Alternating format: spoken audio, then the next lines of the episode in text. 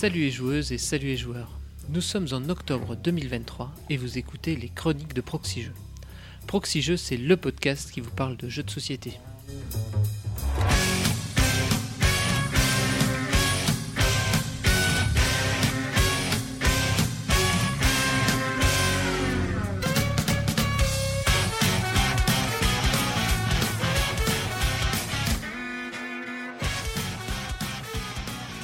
Je suis Dédé Schutz et pour m'accompagner dans ces chroniques, il me fallait quelqu'un de magique, d'altruiste et de délirant. J'ai donc pris les premières lettres de chaque mot et ça m'a donné M-A-D. Et donc j'ai invité Mad. Salut Mad. Salut Dédé. Alors tous les mois, je vais avoir comme ça ma, présentation. ah mais j'adore. C'est le hasard, tu vois, c'est les, les, complots ça. Ah oui. Je me suis dit, il faut, que faut que ce soit magique, il faut que ce soit délirant, tu vois. Il faut que ce soit altruiste, il faut donner aux autres. Ça m'a donné les lettres comme ça. Euh, j'ai c'est le destin qui a choisi. Non, mais c'est tout moi en plus. C'est parfait. C'est parfait. C'est ça. Bah, vivement le mois prochain. J'ai hâte de découvrir la nouvelle présentation que tu vas faire. Il faudrait que de temps en temps, ce soit moi qui lance le début.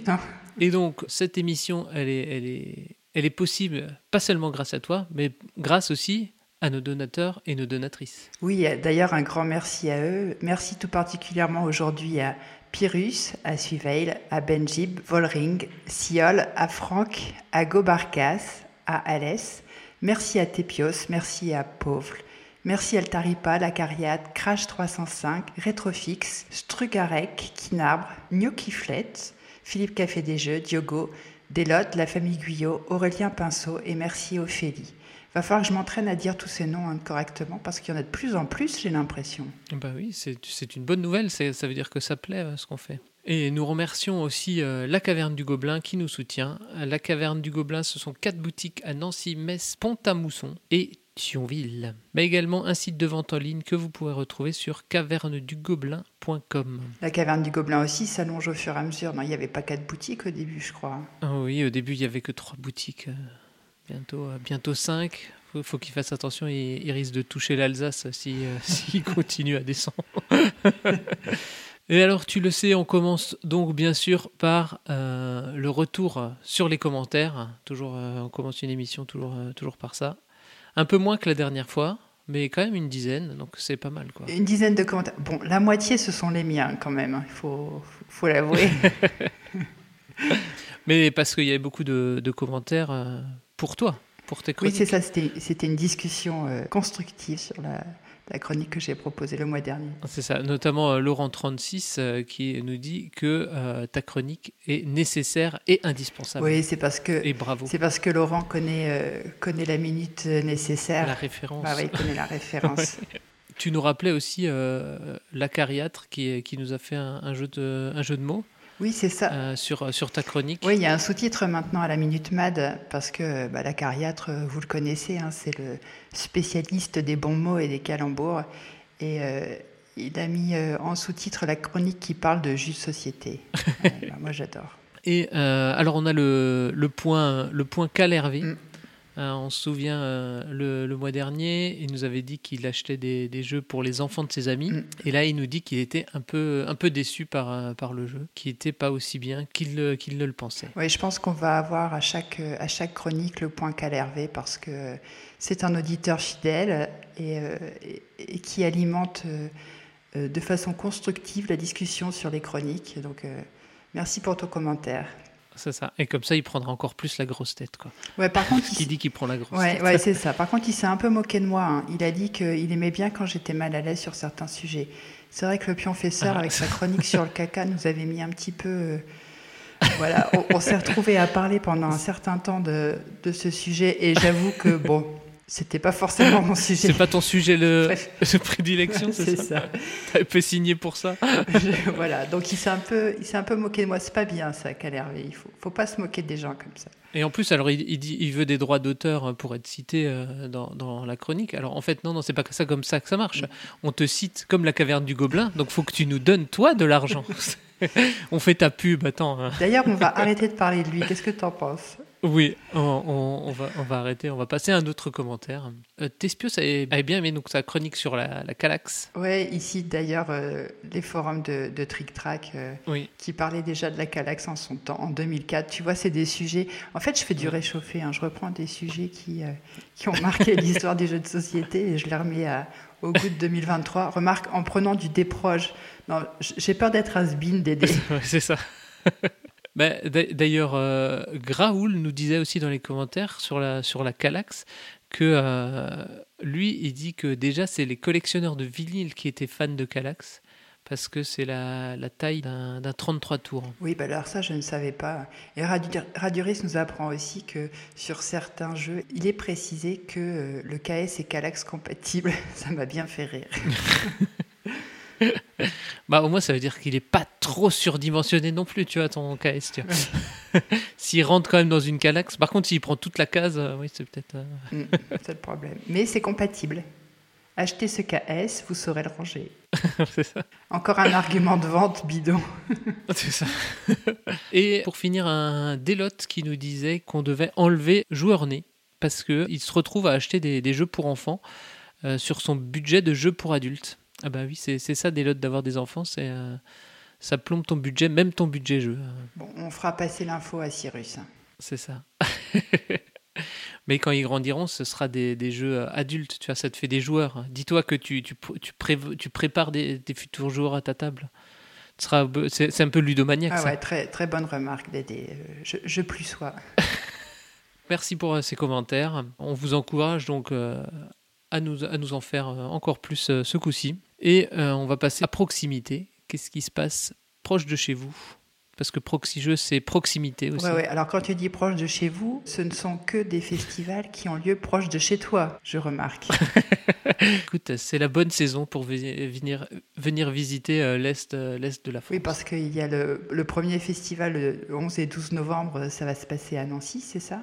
C'est les, les, Jeux du Stan, on dit? C'est ça, les Jeux du Stan, rapport, en rapport à la place Stan la fameuse place Stanislas de, de, Nancy. Ah oui, effectivement. J'étais allée sur cette place une fois pour les 24 heures du stand. En fait, euh, les 24 heures du stand, c'était une course de, de voitures euh, fabriquées. Euh.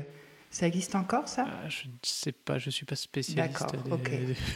en tous les cas, bientôt, il y aura un salon de jeux de société là-bas. Notamment sponsorisé par la Caverne du Gobelin, notre, notre partenaire. Ah oui. Il y en a aussi euh, le 11 et 12 novembre. Si Nancy, ça ne vous fait pas rêver, vous pourrez aller en Alsace, euh, au centre culturel de Schwindratzheim. ça, c'est euh, au nord de, Strasbourg, où il y a le, le Festigeux, un festival de, jeux de société dans, le nord de l'Alsace, avec des tournois de Splendor et de belote. Pour les, fans de jeux de pli, comme Flavien, pourront, pourront aller le 12 novembre faire le tournoi de belote. Ok, et puis un, un dernier festival, toujours dans, dans l'Est, avec euh, un nom de ville que je ne vais pas prononcer. Je vais te laisser le faire.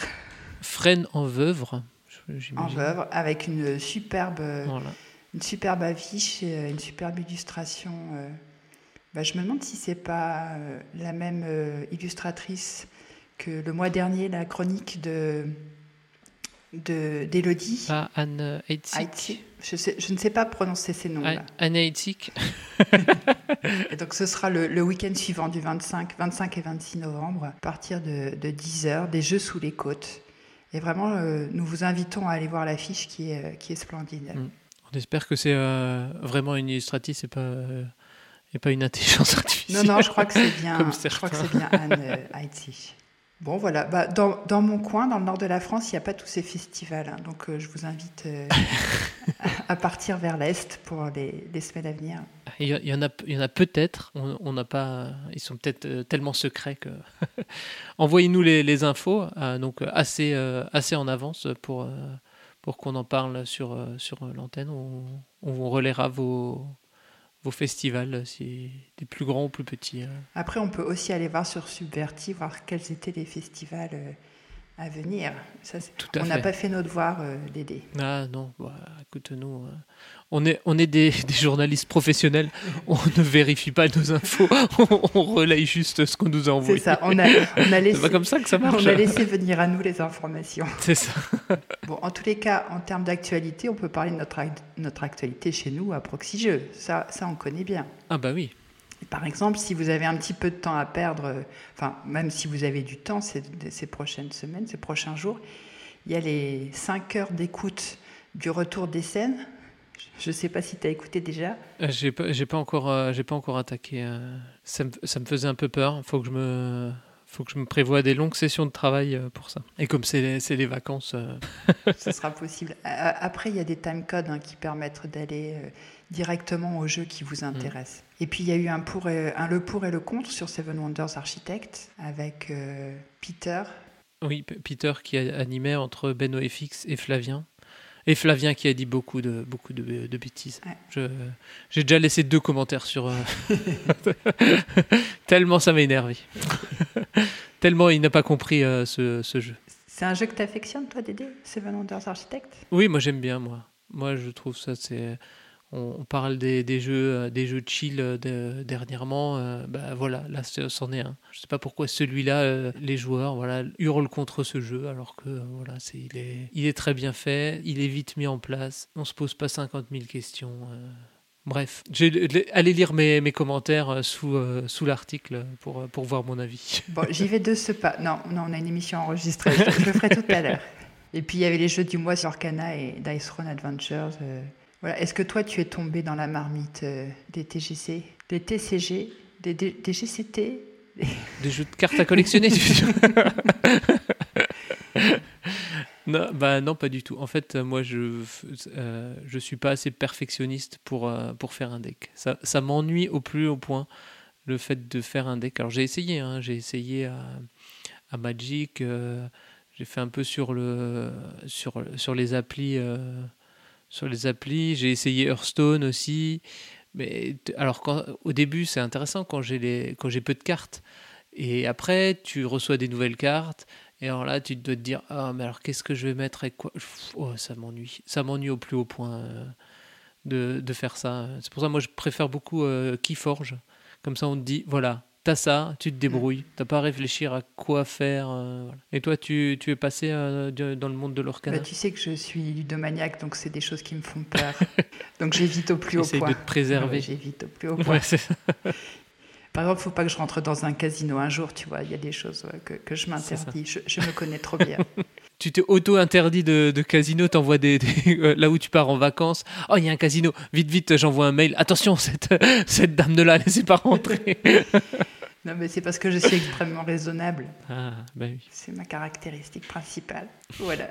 Et, si- on y croit. et sinon, il y a Dice Throne Adventures. Euh, Moi, j'avais joué à Dice Throne, mais pas la version euh, d'aventure.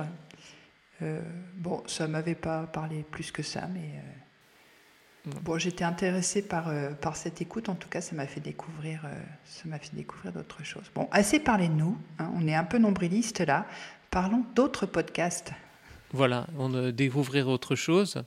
Euh, Il y a un nouveau podcast euh, qui est, qui est sorti, euh, la concurrence. euh, c'est le podcast Analysis Paralysis. Euh, donc c'est euh, Mathias qui a déjà fait euh, donc le, euh, le podcast Playback Oui, et qui est aussi présent à la radio des oui, jeux. tout à fait. Enfin, quand la radio des jeux est présente elle-même. Voilà, c'est ça. Pour l'émission annuelle de la radio des jeux. Il s'est en- entouré d'une belle équipe. euh, Mm. Pénélope euh, de Pénélope Gaming, Paul Gara, Zéphiriel, que l'on connaît bien aussi sur, sur cette antenne, et euh, Gauthier euh, de, de chez Philibert, qui est aussi une personne très sympathique. Il s'est fait plaisir. hein. Et c'est comme tu sais dans Mission Impossible, je ne sais pas si tu te souviens de cette série euh, des années 70, euh, Oui, où euh, Monsieur Phelps avait son classeur avec tous les agents et puis tournait les pages et en fonction de la mission, il choisissait les personnes. Bah là, j'ai l'impression qu'il a fait un peu pareil, Mathias. Hein. Il s'est fait plaisir. Bah ouais, là, c'est un, un, peu une belle dream team, tout ça. Alors moi, j'ai eu un petit peu peur en regardant le, le sommaire de l'émission parce que euh, une des chroniques qui parlait du dé et sans vouloir dévoiler ce qui va se passer par la suite, j'ai moi-même ce mois-ci commis une chronique qui parle du dé et je me suis dit oh là là ils vont croire que j'ai plagié. Et en fait, euh, pas du tout. Hein. C'est une chronique que j'ai enregistrée il y a un petit moment déjà. Et heureusement, on n'a pas tout à fait le même angle d'attaque. Mais euh, j'ai eu quelques sueurs froides. C'est bien, bien, bien complémentaire. Mais oui, ils font des, ils font des, chroniques euh, et discussions un peu comme ce qu'on a pu faire lors des, lors des dossiers chez, chez Proxy aussi. Donc c'est assez intéressant. Bah, Mathias, il s'est bien trouvé les, les, bons concepts, euh, les, les, bons chroniqueurs. Par contre, les noms de podcasts, Mathias, s'il te plaît. Si tu nous, Analysis si tu nous écoutes. Voilà, si tu nous écoutes. Euh, les noms de podcasts, euh, non. Déjà, Playback, quand tu le cherches, bah, tu en as 10 qui s'appellent Playback. Là, tu cherches Analysis Paralysis dans les podcasts. Il y en a encore une dizaine. Faut un, un, peu d'originalité. Bon, après, il vient, il vient du podcast La Radio des Jeux, donc c'est déjà pas super et, et, en même temps, quand tu entends le nom de la radio, bah, tu sais de quoi ça va parler. Moi, je trouve que ça... Oui, voilà c'est la radio des jeux. Bon, après, on, on va pas se moquer, hein, parce que nous, on dit quand même, on est le podcast qui nous parle, parle de jeux de société, donc on, se la pète aussi un petit peu. un, peu un petit effort sur, euh, Mathias, sur les, sur, les, sur les noms de podcasts, pour que ce soit plus facile à trouver euh, pour nous euh, quand, dans, dans les applis de podcast tu demandes à Flavien et il te trouve un jeu de mots euh, oui, ça. pour faire un autre podcast. c'est le spécialiste. Après, si la seule chose qu'on a à reprocher au podcast, euh, c'est son nom qui est un peu trop courant, je pense que ça va. Oui, puis une fois qu'on l'a trouvé, on l'a trouvé. C'est ça. On ne le cherche pas tous les, tous les jours. Quoi. Bon, commençons nos chroniques alors, après cette longue introduction. Trêve de blabla, euh, commençons nos chroniques avec le fameux point wiki. Tout à fait. Alors, ce mois-ci, c'est le thermoformage ce petit bout de plastique qui se trouve dans nos boîtes de jeux de société pour pas qu'on se rende compte que la boîte est vide. Ouais, et à ne pas confondre avec le thermofromage, puisqu'on parlait des, des bons noms de chroniques. bah oui, le thermofromage, on, on, on, râle. On râle quand il n'y en a pas, on râle quand il y en a un. Je pense que les gens, ils, ont juste envie de râler, des fois. C'est sûr. Mais ça empêche bien de, de, de oui, de cacher euh, que, que ta boîte est vide. Quoi. Oui, c'est ça. Mais si c'est bien fait, c'est quand même pratique. Après, euh, il me semble que c'est Kat qui recustomise ses boîtes en enlevant euh, tout ce qui sert à rien et en réduisant les tailles. J'ai déjà ah vu passer des photos sur, le, sur le Discord, me semble-t-il, où elle euh, reconditionne ses boîtes de jeux euh, en enlevant bah, tout ce qui ne sert à rien. elle redécoupe les, les, boîtes pour enlever 3 euh, cm d'épaisseur à la boîte ou réduire la taille. Bon, ça fait, un, ça fait un petit peu mal quand, quand on voit ça des fois, mais, mais au moins ça prend moins de place. Bon, moi j'ai acheté un, sur un marché aux puces un, un colon de katane comme ça où les gens ils avaient découper euh, la boîte, euh, elle fait un tiers de, la place qu'elle faisait à, la base. Mais bon, après voilà, si, ça, ça, permet d'économiser de la place. Quoi. Après, tu parlais tout à l'heure de Seven Wonders Architect avec euh, les boîtes individuelles, pratiquement mhm. vraiment performantes pour, pour la mise en place et puis que chacun retrouve tout son matériel. Bon, tu as différents degrés dans le dans le thermoformage, j'ai l'impression quand même. Oui, ouais, bah, après, RepoProd, ils sont assez forts hein, dans, le, dans les thermoformages.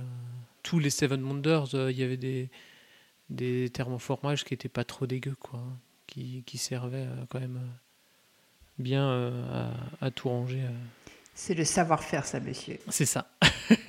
Et en parlant de savoir-faire, on va enchaîner sur ta chronique sur le, le, jus de société. Oui, c'est ça. Je ne m'en lasse pas, je ne m'en lasse pas. Et donc, tu nous parles euh, des dés.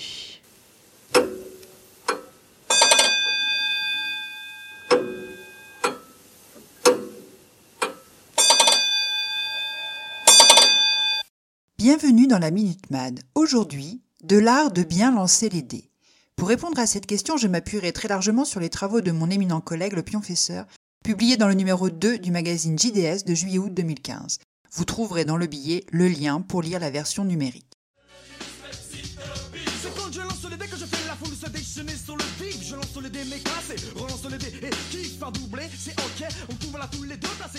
Tout le monde le sait, les jeux qui ont recours aux dés dans leur gameplay sont légion. Les dés colorés dans Mon Premier Verger ou Saute Lapin, les dés à construire dans Dice Forge, les brouettes de dés à lancer dans Roll for the Galaxy. Seulement, lancer slash rouler slash jeter ce petit cube familier n'est pas sans embûche. En mettant trop d'énergie cinétique, le dé peut tomber de la table. Lancé sans conviction, on l'accuse de ne pas avoir assez roulé, la suspicion de triche se met alors à planer au-dessus de la partie. Termine sa trajectoire à cheval sur un objet, il est déclaré cassé, et alors que faire? Garder la phase dominante en enlevant délicatement l'objet incriminé? Le relancer, lui et tous les autres? Choisir ce qui nous arrange? Dans les cas les plus sombres, il arrive qu'un dé renverse un élément de jeu important, comme un marqueur de point de victoire, une figurine adverse, et là, c'est le drame. On ne sait plus où ils étaient et impossible de rollback. Pour parer à ces désagréments, au cours des siècles de pratiques ludiques, des adaptations ont été trouvées. Pour garantir l'équité en réduisant la possibilité qu'un individu ait une influence intentionnelle sur le lancer, le gobelet à dés a été inventé et s'est largement popularisé dans le milieu du backgammon notamment. À défaut de gobelet, certaines personnes utilisent la méthode dite du shaker, méthode qui consiste à joindre hermétiquement les mains, les secouer vigoureusement à la manière d'un tambour de machine à laver. Les dés présents à l'intérieur sont alors parfaitement mélangés. Pour éviter tout risque de chute lors des lancers, munissez-vous d'une piste à dés ou à minima du couvercle de la boîte. Solution certes plus rudimentaire et plus sonore. Les mains mises en catastrophe sur les bords de la table pour stopper la dégringolade et la recherche des dés sous les meubles ne seront alors plus qu'un mauvais souvenir. Par contre, par contre, il a été prouvé scientifiquement que souffler ou poser un baiser sur le dos de la main, dans l'idée d'obtenir un résultat précis, ne servait à rien.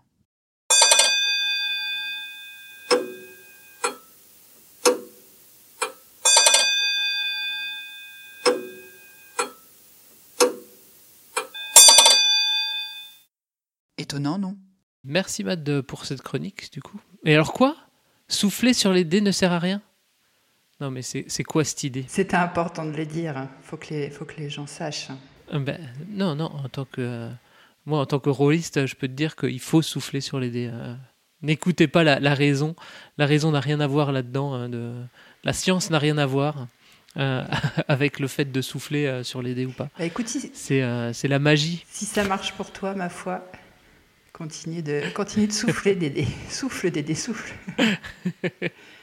J'avais envie de revenir un petit peu sur, euh, sur la chronique précédente parce que sur le Discord, il y a un certain nombre de discussions qui ont, qui ont été lancées euh, sur, euh, sur les étagères et j'ai eu le sentiment de devenir, comment je vais dire, consultante ameublement. Chez Ikea. Alors attention, pas que chez Ikea, parce que justement, Attention. les gens se sont un petit peu écharpés sur euh, l'origine de leurs différentes étagères. Alors, euh, je le redis encore une fois, et peut-être que je le redirai euh, au cours de cette saison. Il ne faut pas prendre au premier degré ce que je raconte. C'est- la chronique qui se veut un peu comique de, de, de notre émission. Et donc, Mm. Oui, sans doute que l'expédite euh, ne se désaxe pas. euh, Peut-être que la mixite de chez Castorama, elle est aussi bien que, la Calax. Euh, bon, voilà, je veux juste, euh, je veux juste faire un truc un peu rigolo, mais n'empêche que dans ces discussions, on apprend. si vous voulez avoir des éléments, vous n'avez pas encore choisi votre, votre mode de rangement de vos jeux de société, moi je vous invite vraiment à, à aller sur le Discord et voir un petit peu ce que conseillent les uns et les autres. Parce que visiblement, la mixite de chez Casto, elle est moins encombrante que la Calax pour euh, une capacité de rangement euh, identique.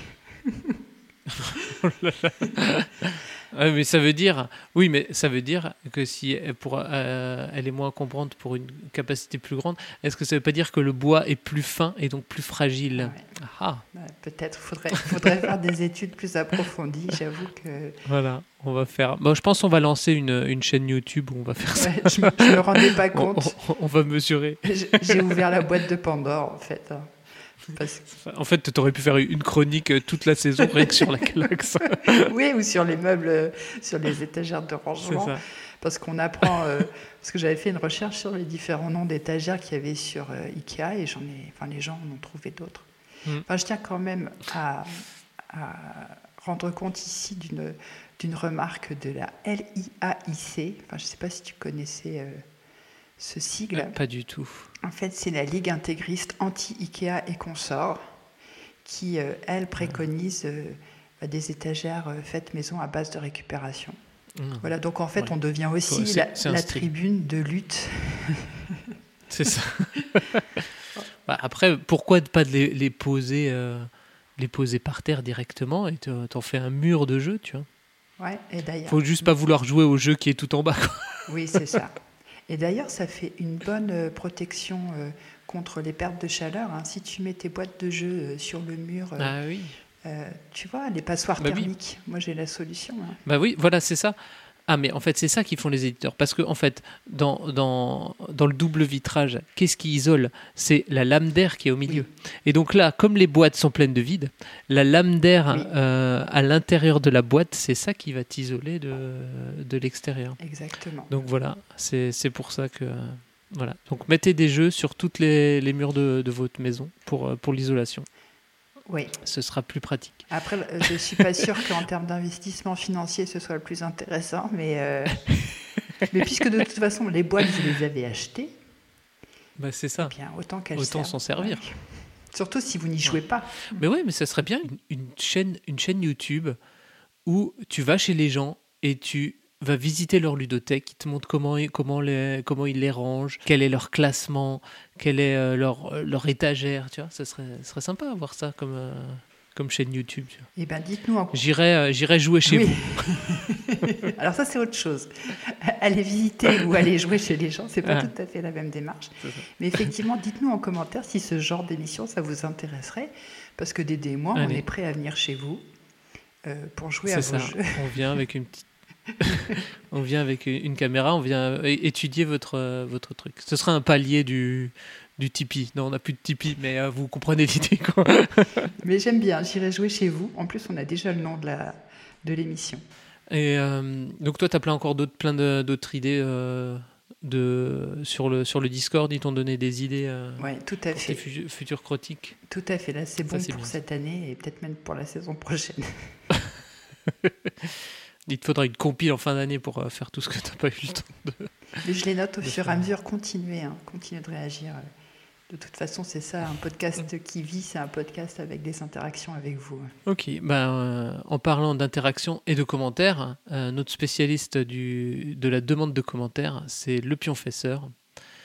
Et aujourd'hui, il nous parle des jeux d'inférence.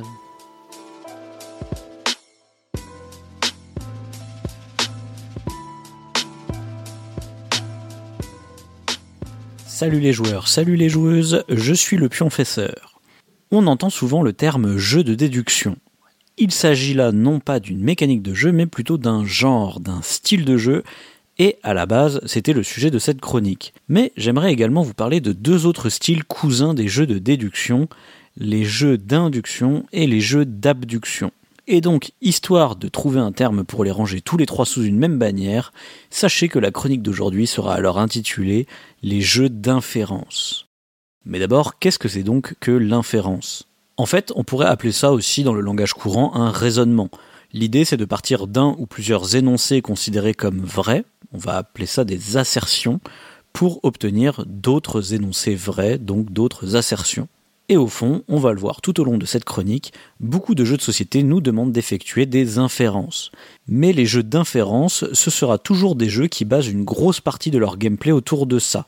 Le plus souvent, c'est le but du jeu lui-même que de devoir inférer une chose en particulier. Le premier type d'inférence, c'est donc la déduction. C'est quand les assertions de départ entraînent obligatoirement et en étant sûr à 100% une seule conclusion. Par exemple, si je vous demande le résultat de l'opération 2 plus 2 en connaissant les règles de l'addition, vous me répondrez 4 à coup sûr. Il n'y a pas d'ambiguïté possible. On a un cas, on a une règle, on en déduit une conséquence. Dans les jeux de société, on fera souvent des raisonnements par déduction, du genre toutes les cartes bleues de 1 à 9 sont dans la défausse, il ne reste donc que le 10 bleu dans la pioche. Ce qu'on appellera alors un jeu de déduction, ça sera un jeu où l'on cherchera un élément en particulier, ça peut être une carte, un jeton, un emplacement sur le plateau, en éliminant par déduction toutes les autres possibilités. C'est une mécanique bien connue car on la retrouve dans des jeux de société grand public comme le Cluedo ou le Kies, mais on a évidemment pas mal d'exemples plus raffinés et plus modernes comme Sleuth, Cryptid ou bien plus complexes avec À la recherche de la planète X. Le deuxième type d'inférence, c'est l'induction. Ici, on va plutôt être sur un raisonnement probabiliste, et donc la conclusion n'aura elle aussi qu'une certaine probabilité d'être vraie. On n'est jamais totalement sûr. Ici, c'est comme si je vous disais que j'avais fait une opération entre deux fois le chiffre 2 et que le résultat est 4 et que je vous demandais quelle opération a été faite. Ça pourrait bien être une addition, 2 plus 2, mais ça pourrait être aussi une multiplication, 2 fois 2, et pourquoi pas un exposant, 2 puissance 2. Il va donc vous falloir d'autres tests pour vérifier. Par exemple, si je vous donne 2 et 3 et que je vous dis qu'on obtient cette fois 5 avec la même opération, ça confirme l'addition. Mais vous n'êtes tout de même pas sûr à 100%. Peut-être qu'il existe une opération un peu complexe à laquelle vous n'avez pas pensé qui donnerait le même résultat. Ici, on a donc plusieurs cas dont on observe les conséquences et on essaye d'en induire une règle. C'est un sentiment beaucoup plus rare dans les jeux de société. On peut éventuellement parfois le ressentir dans des jeux narratifs ou des jeux legacy, du moins dans tous ces jeux qui ne se jouent qu'une seule fois, car on découvre le contenu au fur et à mesure, mais on ne fait de l'induction que de manière un peu méta, quand on essaye de se mettre dans la peau de l'auteur et que l'on essaye d'induire les règles de conception qu'il a utilisées dans son jeu, afin de faire nous-mêmes le meilleur choix. C'est typiquement quand vous faites un jeu du genre euh, escape game et que vous vous dites non mais ça peut pas être ça la solution car l'auteur aurait pas mis trois fois d'affilée le même truc. Il existe par contre quelques rares jeux d'induction pure, les plus connus étant le Zendo et l'Eleusis, qui eux nécessitent toujours un maître de jeu, ou du moins une personne qui ne joue pas, qui choisira une règle parmi un potentiel infini de règles possibles, et les joueurs vont devoir faire des études de cas pour essayer de deviner cette fameuse règle secrète. Le troisième type d'inférence, c'est l'abduction. C'est un raisonnement plus instinctif qui imagine la conclusion la plus logique et probable. Elle n'est donc pas 100% sûre non plus, mais disons que c'est la conclusion qui semble évidente tellement elle arrive régulièrement. Ici, c'est comme si j'avais demandé à une personne au hasard dans la rue de me donner un exemple d'addition, que je vous dis que le résultat de cette addition c'est 4, et que je vous demandais de retrouver quelle était cette addition il y a de grandes chances que vous vous disiez que cette personne a dit 2 plus 2, car c'est un peu l'exemple canonique qu'on donne habituellement quand on pense à une addition. Et en plus, je vous ai dit que le résultat était 4. Mais vous n'êtes pas sûr à 100%. Peut-être que la personne a dit 1 plus 3, ou même 1,5 plus 2,5. Dans l'abduction, vous connaissez la règle, vous observez les conséquences et vous abduquez le cas dans lequel on se situe. C'est un type de raisonnement très très présent dans les jeux de société Dès qu'il y a des probabilités un peu difficiles à calculer, on a tendance à faire des inférences abductives. Quand vous jouez à Magic, que la personne joue une montagne au premier tour, vous abductez immédiatement que votre adversaire joue un deck agressif, bien que rien ne vous le prouve à 100%. C'est juste le metagame qui vous fait vous dire ça. Mais on ressent ça aussi dans tous les jeux ayant des situations de bluff ou de main game.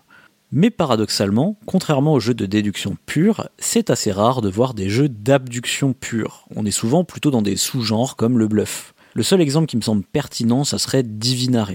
Et justement, maintenant que nous avons fait le tour des trois types d'inférences, parlons un peu des sous-genres les plus connus parmi les jeux d'inférence.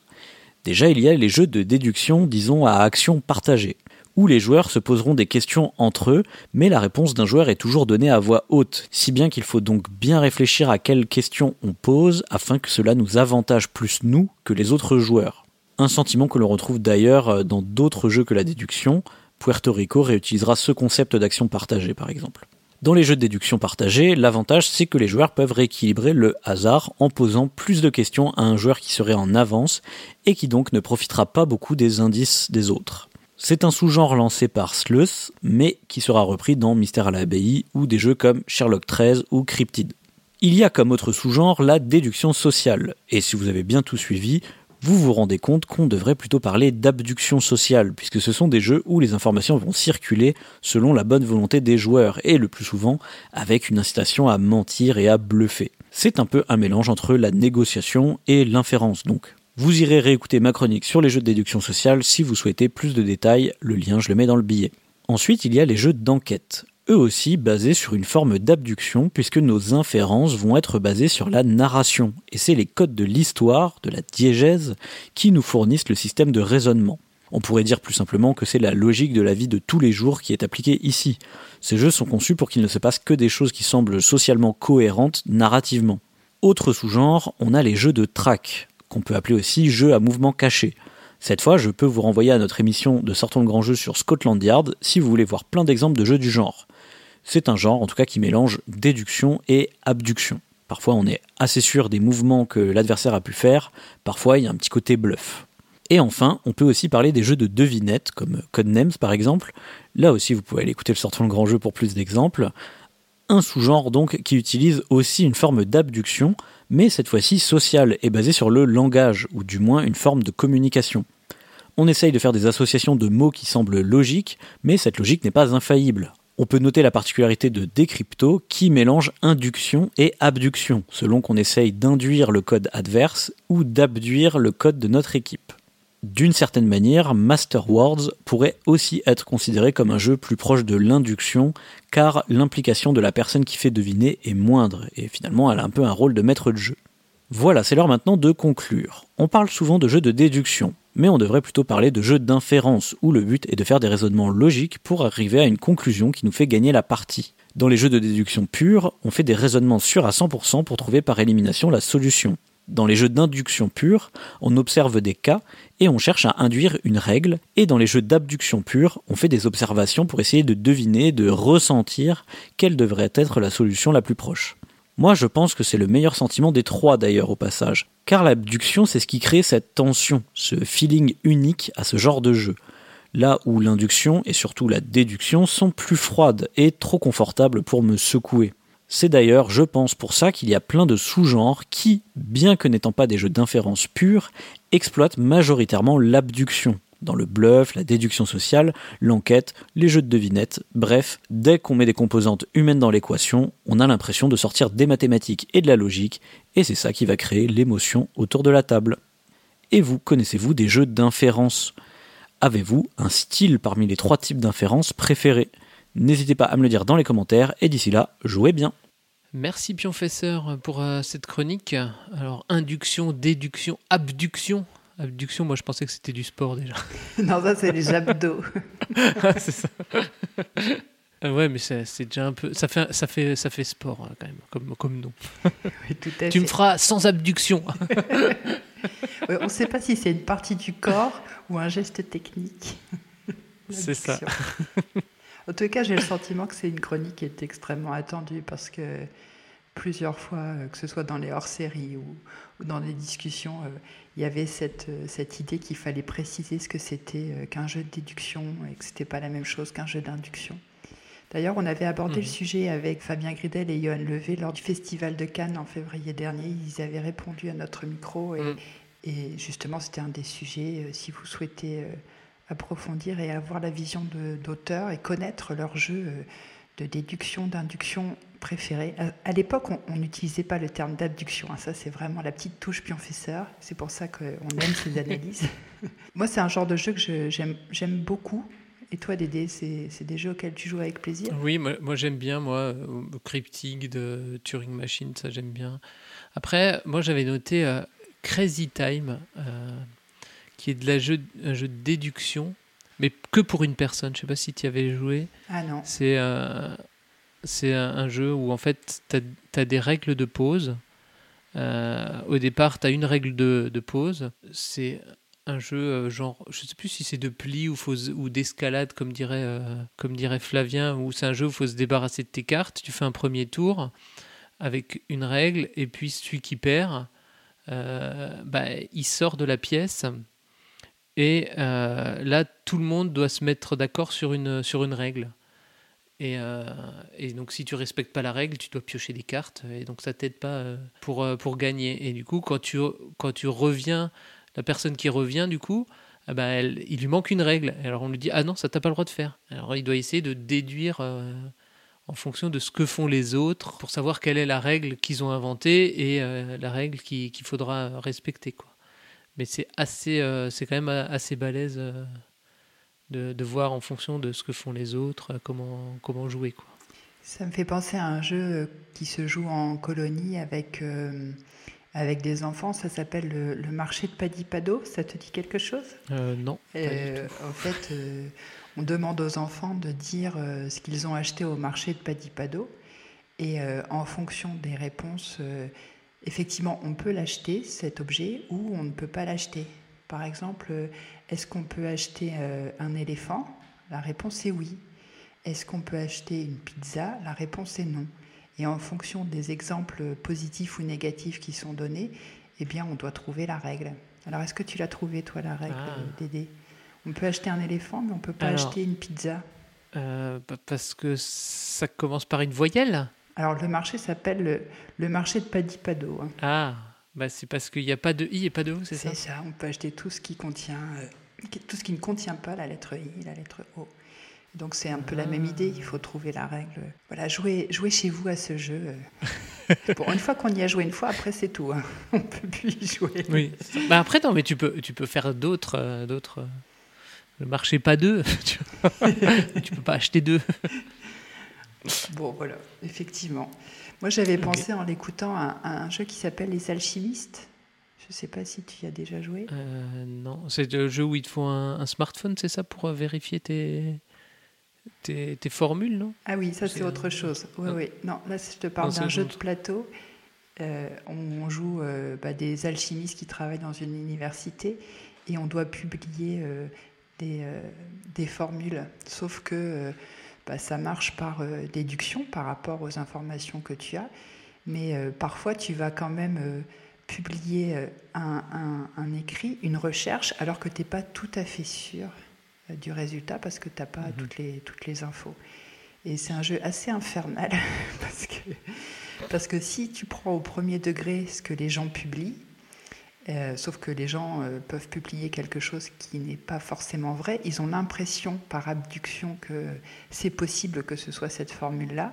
Mais si tu le prends au premier degré et que tu fais tes déductions par rapport à ce que les gens ont abduqué, abdué, bon voilà, euh, bah, ça peut-. Moi, j'abdique. euh, ouais, bah, c'est sans fin. C'est c'est un jeu très, très, très prenant. Et là, je fais une petite dédicace à Cargo avec qui j'ai joué. Euh, bon, je suis pas sûre que ce soit euh, le meilleur euh, jeu auquel il ait joué de ce type-là. Par contre, Moi, pour lui, je pense que c'est- un peu mieux que Route, mais sinon, c'est tout. ça. je me demande si c'est pas un peu du même, du même degré, quoi. Euh, sinon, moi, j'ai joué à la recherche de la planète X, que j'ai vraiment bien aimé, hein. un genre de cryptide. Et là, tu as une application, effectivement, qui permet d'éviter euh, les erreurs que peuvent faire les joueuses et les joueurs, tu sais, quand ils répondent aux questions. Mhm. Que c'est un peu le souci dans cryptide. hein. Si à un moment donné, ta réponse euh, n'est pas la bonne pour une raison ou pour une autre, ben, le jeu... euh, le jeu est fichu, Ouais. quoi. Tandis Ouais. qu'à la recherche de la planète X, comme c'est géré par une intelligence artificielle, on est en sécurité et ça fonctionne bien. J'ai vraiment beaucoup, beaucoup aimé ma partie. Ouais, bah, faudrait, que- faudrait que j'y joue. euh, J'ai pas encore eu l'occasion, mais, mais je l'avais noté. euh. Ouais, tu te l'as mis dans ta liste. Bah, je te conseille, hein. vraiment, euh, je trouvais ça très chouette. Alors, puisqu'on est dans l'espace maintenant, Dans l'espace, euh, oui, on, on va rester dans les nuages c'est ça. avec, euh, avec euh, Cyrus qui nous parle de Nimbus. Papa, j'ai fait toutes les énigmes. Quoi? Toutes Sans moi Oui, Et toi, petite louve, tu veux essayer? Oui, je veux bien. Bonjour les mamans joueuses, bonjour les papas joueurs, c'est Cyrus, bienvenue dans Joueur Né, la chronique qui vous parle de jeux pour enfants de 3 à 7 ans. Et aujourd'hui on va parler d'un jeu borderline puisqu'il est destiné aux enfants à partir de 7 ans. Il s'agit de Nimbus. Nimbus est un jeu de Paul-Henri Argio et Cyril Blondel, illustré par Julie Gruet. Le jeu est édité par Flip Flap Edition qui le destine, comme je le disais, aux enfants à partir de 7 ans. C'est un jeu qui peut se jouer seul ou en coopération à plusieurs joueurs et joueuses, annoncé pour des parties de 15 minutes. Le jeu a été fabriqué en Pologne et est vendu au tarif de 19,90€ chez notre sponsor, la Caverne du Gobelin. Nimbus est un jeu d'énigmes. On peut le ranger dans la catégorie des casse-têtes ou jeux de logique. Bref, appelez ça comme vous voulez selon votre obédience. Ce sont ces jeux solitaires qui peuvent également se jouer à plusieurs, parce qu'à plusieurs cerveaux, on est toujours meilleur. Enfin, c'est ce que je pense en tout cas. Le jeu est donc une succession d'énigmes de difficulté croissantes qui reposent toutes sur le même principe général. Ce principe, nous avons une grille devant nous dans laquelle chaque case est illustrée par une image stylisée sous la forme d'une lettre de l'alphabet. À l'aide de tuiles en forme de polyomino tout droit sorti de Tetris. C'est quoi Tetris? Eh oh, va jouer à Pokémon toi. Oh cool Je disais, avec ces tétraminos donc, parce que vous, vous avez suivi et vous savez que dans Tetris ce sont des tétraminos, donc avec ces tuiles, on va recouvrir des images qui ont un lien les unes avec les autres. Qu'est-ce que tu vois qui a l'air d'aller ensemble? Là, c'est des animaux. Mhm, Là, c'est des habits. mhm. L'objectif est donc de trouver les bons groupes. Une fois que c'est fait, des lettres vont fatalement rester apparentes. Il faudra alors les lire d'une certaine façon qui nous est indiquée pour découvrir le mot-clé qui déverrouille l'énigme en s'insérant dans une phrase. Allez, c'est pas un gros spoil. La première énigme fera par exemple apparaître les lettres N, U, A, G, E et S pour former le mot qui vient compléter une phrase, ce qui donne Bienvenue dans les nuages. Et c'est ainsi qu'on sait si on a trouvé la bonne solution à l'énigme, comme par magie. Nimbus, c'est le fils de Ricochet, un jeu de l'un des co-auteurs, Cyril Blondel en l'occurrence. Ricochet est lui aussi un jeu d'énigmes et de logique, jouable en solo ou partageable à plusieurs. On est donc ici face à une adaptation et on y retrouve certaines sensations. Parmi celles-ci, vous aurez sans doute comme moi le sentiment d'être face à un jeu de magazine. Ces jeux qu'on trouve aux côtés des mots fléchés et autres euh, sudoku. Pour autant, certaines choses démarquent Nimbus de ces jeux de magazine. La première, c'est son côté addictif. Et ce n'est pas moi qui le dis. Alors, tu veux faire le deuxième? Ma petite loup va bien accrocher, et mon petit loup a fait les 25 énigmes de la boîte en quelques jours. Bon, lui il a 9 ans maintenant, c'était un peu plus facile, mais quand même. Pour ma petite louve de 6 ans, et à peine entrée en CP, c'était déjà beaucoup plus compliqué. C'est des objets de... Oh, c'est pas que du foot là. Qu'est-ce que tu dirais que c'est? C'est du sport Des objets qui servent à faire du sport Le ski, Ouais. le ski, ça sert à faire du sport? Bah, c'est du sport le ski. hein. Mais ce que vous venez d'entendre n'est pas la principale difficulté pour les enfants. Là, c'est que des gens. Eh oui, voilà, Maintenant. ça a l'air pas mal. Ah oui, et ça fait des lettres maintenant, il faut lire. Eh oui, pour jouer à un bus en autonomie, il faut savoir lire. Ce qui explique les 7 ans requis indiqués sur la boîte. Et même à 7 ans, il est possible que votre enfant ne puisse pas jouer seul, tout dépendra de son niveau de lecture. Pour autant, le jeu garde tout son sens dans une expérience parent-enfant.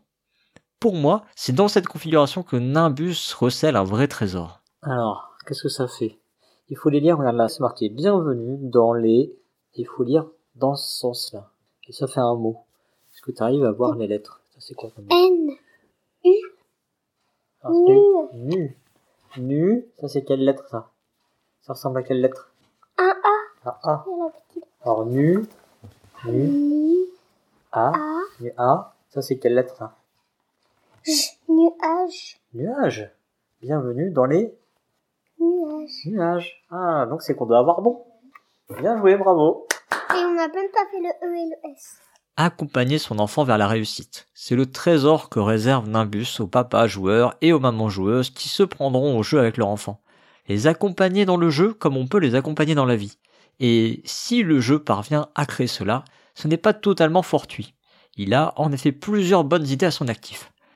Je vous parlais de son côté addictif. Il doit très certainement à son mécanisme de résolution. Ce système de mots-clés qui apparaît une fois la grille complète, c'est l'effet waouh garanti, qu'on a immédiatement envie de revivre. Exactement comme ces tours de magie qu'on a envie de revoir pour comprendre ce qu'il s'est passé. Allégorie de la gratification. Voilà ce qu'est le jeu. Autre bon point, une fois lancé dans la grille suivante, on se rend compte que le jeu sait se renouveler. Alors, pas tout le temps, c'est vrai, mais globalement, ça empêche votre enfant, et peut-être vous donc, de plonger dans une routine qui pourrait lasser du jeu. Ainsi, si on démarre classiquement sur des familles de mots comme les extraits où l'on sans doute fait comprendre, le jeu évolue sur des groupes d'images qui nécessitent de l'observation par exemple. D'ailleurs, en parlant d'observation, attention, certaines lettres sont parfois dures à lire, même pour le papa ou la maman joueuse qui est à côté. Je pense que c'est volontaire et que ça fait partie du jeu, mais j'imagine que ça peut faire rager certaines personnes. Alors oui, on peut regretter que le jeu n'ait que 25 énigmes. Il faudra sans doute envisager de faire tourner le jeu si vous en faites l'acquisition. Ça en fait aussi un jeu parfait pour les ludothèques. Et si les ludothécaires nous écoutent, je ne peux que les encourager vivement à acquérir ce petit bijou pour leur établissement. Un bijou qui joue dans la cour de la célèbre gamme des jeux Smart Games, puisqu'il s'agit d'un jeu solo de logique.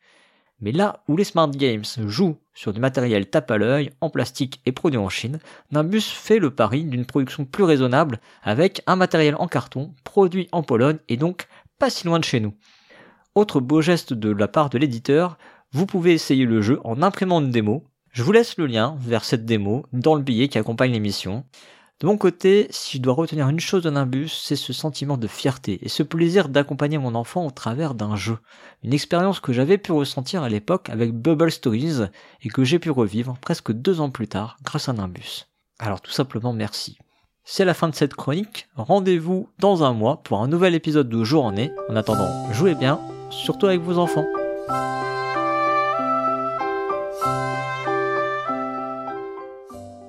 Merci Cyrus pour cette chronique sur un Nimbus. Alors moi je l'avais testé à, à PEL et j'ai pas trouvé ça foufou quoi. Après bon c'est un jeu pour enfants. C'est parce que t'es pas la cible. C'est ouais c'est ça je suis pas la cible. il, y a, il y a Nimbus et il y a Stratus aussi qui est un peu pour les enfants je crois un peu plus grand. Tout à fait. Mais après moi j'ai déjà pas accroché à Ricochet, donc euh, ça m'a un peu, euh, ça m'a un peu énervé Ricochet. Donc, donc je pense que c'est pas mon genre de jeu en fait. C'est pas, c'est pas que je suis pas la cible, c'est que c'est pas mon genre de jeu. C'est des, des jeux. En fait, ce que j'aime pas, c'est le l'énigme. euh, voilà, même à Ricochet, l'énigme elle est faite, elle est, elle est pensée d'une manière, d'une manière qui est un peu forcément personnelle à l'au- à l'auteur. Et si tu réfléchis pas comme lui, ben, en fait, t'es bloqué, quoi. hein. Et comme il y a des, des trucs de ricochet, euh, je n'ai fait. euh, alors, je crois que j'ai fait les, les deux premiers, euh, ça allait euh, dans ricochet. Euh, déjà au troisième, euh, je m'étais planté. Enfin, voilà. Après, tu dis non, c'est pas ça. Alors, tu reviens. Alors, tu re-recommences. Tu... Au bout de la troisième fois, j'ai dit, Ah, c'est bon, ça m'énerve. Toi, t'aimes bien ce. Ah ouais, là je suis en Ce genre de jeu? Je suis en profond désaccord avec toi, Dédé. Moi, j'ai adoré Ricochet. Et j'avais rencontré d'ailleurs l'auteur Cyril Blondel euh, euh, à, à Ludinor.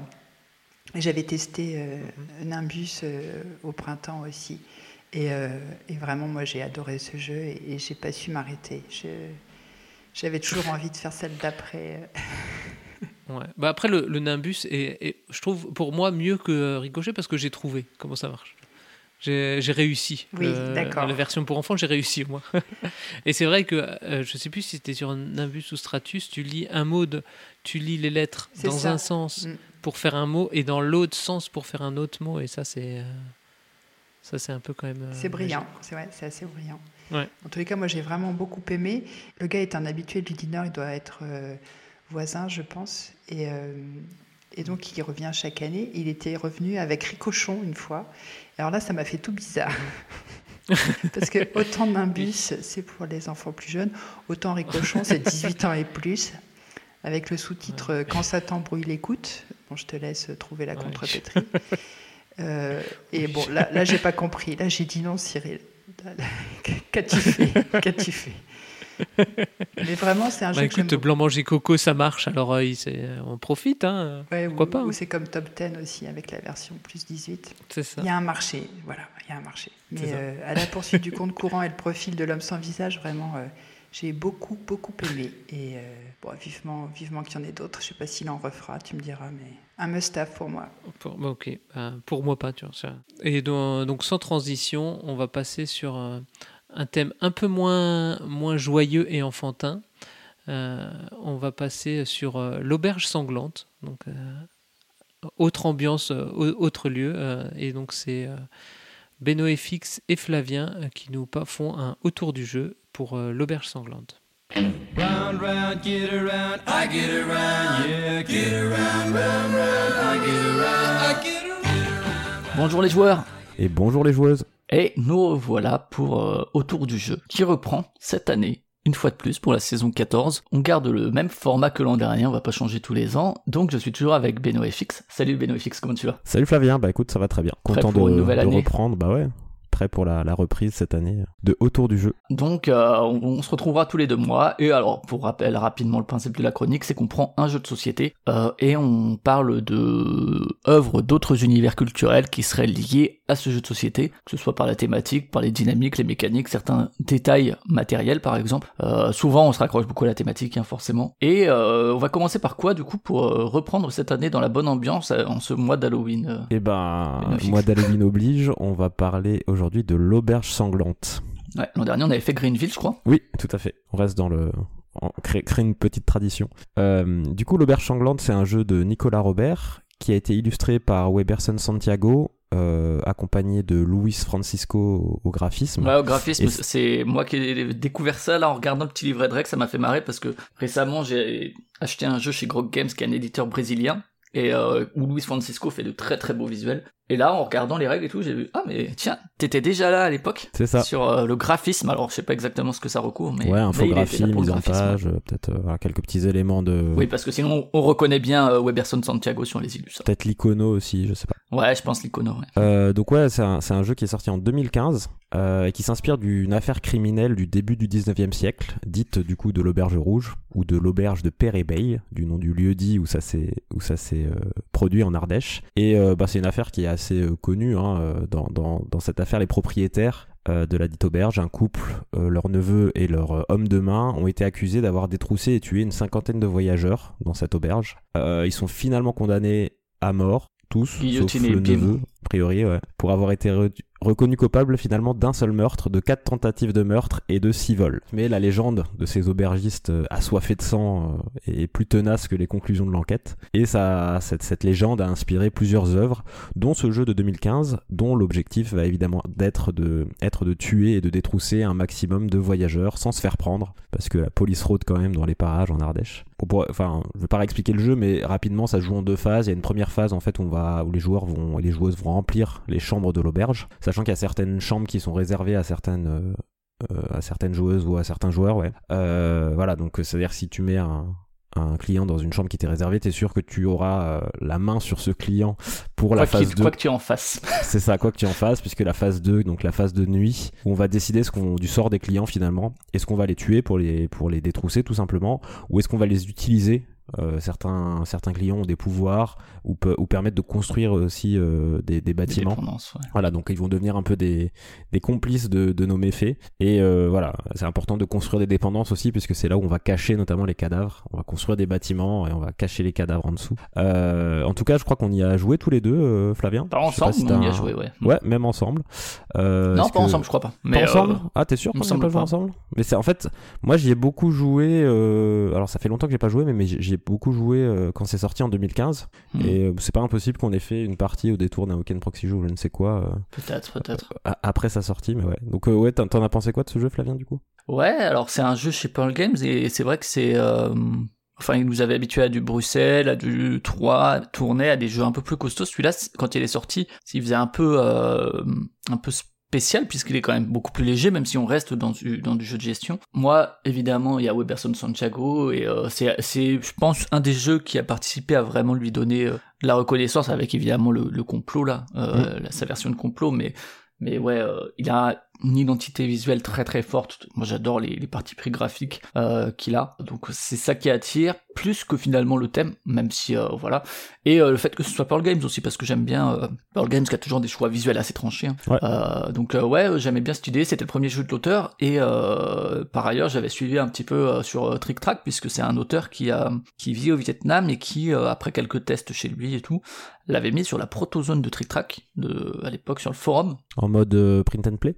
Euh, en mode euh, salut j'ai fait ça je vous partage mes règles et tout vous pouvez imprimer des PDF aussi euh, et euh, alors faut, faut savoir que ouais on, on joue les uns contre les autres hein, on est tous dans la même famille mais on ce qui est pas forcément ultra thématique mais bon c'est un jeu d'affrontement quand qui même s'enrichit, c'est un compétitif qui ouais. aura le plus d'argent. ouais. Du coup, moi, c'est vrai que ouais, j'avais un peu suivi tout ça. Il avait participé à un concours Ne tirez pas sur le messager ou un truc comme ça, qu'il avait pas gagné, mais où Seb Duge, qui participait souvent hein, sur. C'était intéressant parce que c'était aussi un un truc qui vraiment on voyait est venu de Trick Track. Donc c'était assez intéressant et où du coup lui il était jury et puis ils avaient poussé un peu le truc, Ouais. sachant qu'ils se sont jamais rencontrés avant avant la sortie du jeu puisque lui donc il est au Vietnam, c'est Jardin il est en Belgique et puis euh, Santiago il était en- au Brésil. Euh, c'est un jeu que j'aime assez, euh, que je trouve assez euh, assez bien fichu. Euh, ça fait longtemps que j'ai pas joué aussi, mais qui avait un mode solo déjà à l'époque aussi, ce qui est pas non plus. euh, Mm. Ce qui était assez original fréquent. à l'époque, ouais. D'ailleurs, au début, il l'avait fait juste en solo pour l'anecdote.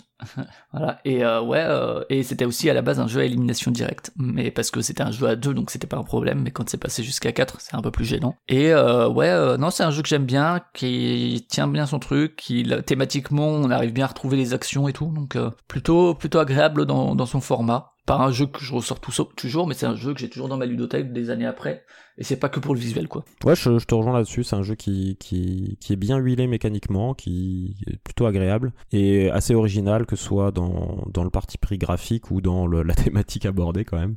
C'est pas si fréquent.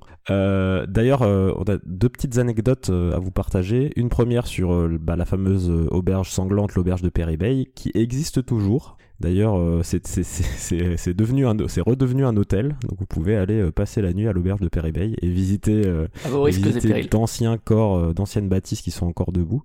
Et toi, tu avais une autre anecdote sur l'auteur justement par rapport à cette histoire? Ouais, alors bon, je vous, je vous mettrai dans le dans le billet. En fait, j'ai regardé ce matin le, le carnet d'auteur euh, qu'il avait fait sur TrickTrack en trois parties, qui est assez assez rapide à lire et tout. Donc lui, c'est un, un, un mec, euh, Nicolas Robert, qui a été passionné par ça, par euh, des légendes de son enfance et tout. Enfin, il y y a un côté un peu ouais fait divers, un peu légendaire presque, un peu comme la, il disait et la bête du Gévaudan quoi. Et donc lui, bon voilà, il a il a vieilli. euh, il en fait, il voulait faire euh, jouer des méchants parce qu'il a été inspiré par des jeux de vidéo comme Dungeon Keeper. Donc il est parti de là. Euh, pour l'anecdote, il s'est complètement éloigné. C'était l'influence directe, mais il s'est éloigné du thème parce qu'il pensait que pour des questions de droit et peut-être de game design, ce serait plus simple de ramener le truc dans les années 1950 et tout. Donc euh, Mm. finalement, c'est Seb Bush qui après euh, l'a ramené, puisque là vraiment dans le dans le texte, hein, c'est la première truc, c'est 1831 dans un coin reculé de l'Ardèche, le petit village de Pérébey. Donc vraiment c'est resitué. Mais il disait ouais bon en termes de game design et finalement donc ils, sont revenus là-dessus et tout. Alors en 2014 donc un tout petit peu avant la sortie du jeu, mais quand le jeu était déjà euh, en cours d'édition et tout, euh, il dit qu'il va de temps en temps euh, en qu'il revient de temps en temps en France pour euh, l'été et que là il était allé voir sa grand-mère et que parmi des photos de famille euh, il avait vu un truc qui raconte cette histoire et du coup il était là il- mais c'est pourquoi c'est parmi les photos de famille et tout? Et sa grand-mère lui a dit que sa propre grand-mère à elle euh, c'était un peu un secret honteux de la famille, mais qui seraient des lointains cousins des Martins, qui étaient donc les propriétaires de De. Perrébeil. Voilà, c'est assez rigolo comme, comme façon de truc. Donc voilà, donc euh, bon, euh, vous avez vu qu'on a fait une longue intro, mais c'est parce que finalement, je pense que c'est l'épisode où on aura le moins de références, entre guillemets, parce que c'est drôle, parce que dans l'imaginaire collectif, c'est très présent, Mm. et, euh, et finalement, il n'y avait pas des références directes autant que Il n'y a ça. pas Donc, énormément de références, ouais.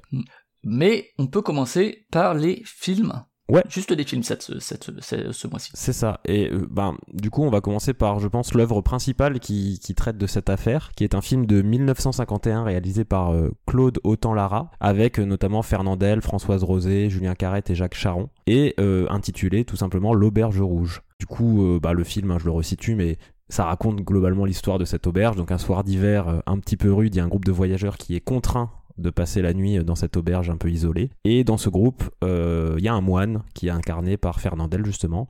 De par son rôle de moine, euh, il reçoit la confession de la maîtresse des lieux euh, qui lui dit qu'elle et son mari ont tué euh, une centaine de clients pour les détrousser et que bah là ils, souhaitent prendre leur retraite et que du coup en gros le groupe de voyageurs qui vient d'arriver ça sera leur dernière victime et puis après ils arrêtent quoi. Et donc elle essaye d'inciter le, le, moine à, à s'en aller pour ne pas être victime ou témoin de, de ce qui va se passer. Ça c'est un peu le, le, pitch du film. Je vais pas spoiler le film pour celles et ceux qui ne l'auraient pas encore vu, mais c'est assez rigolo parce que c'est quand même euh, une affaire assez lourde.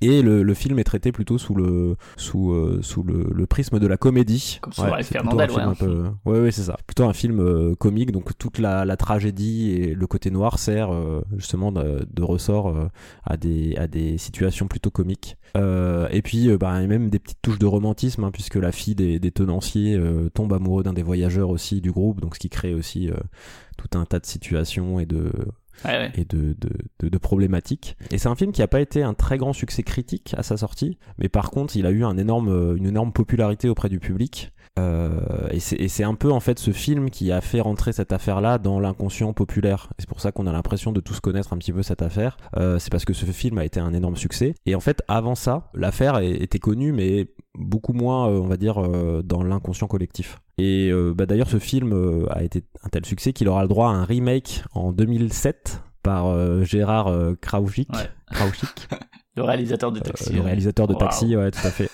Euh, avec euh, en- dans le casting une ancienne, euh, enfin une partie de l'ancienne troupe du Splendide, Clavier Junio Balasco notamment, et euh, bah, également dans un registre euh, comédie dramatique, Euh, voilà, encore un peu plus euh, exagéré, je pense, que le film de 51 euh, de, de Claude Autant-Lara. Ouais, parce que voilà, hein, c'est c'est pas le.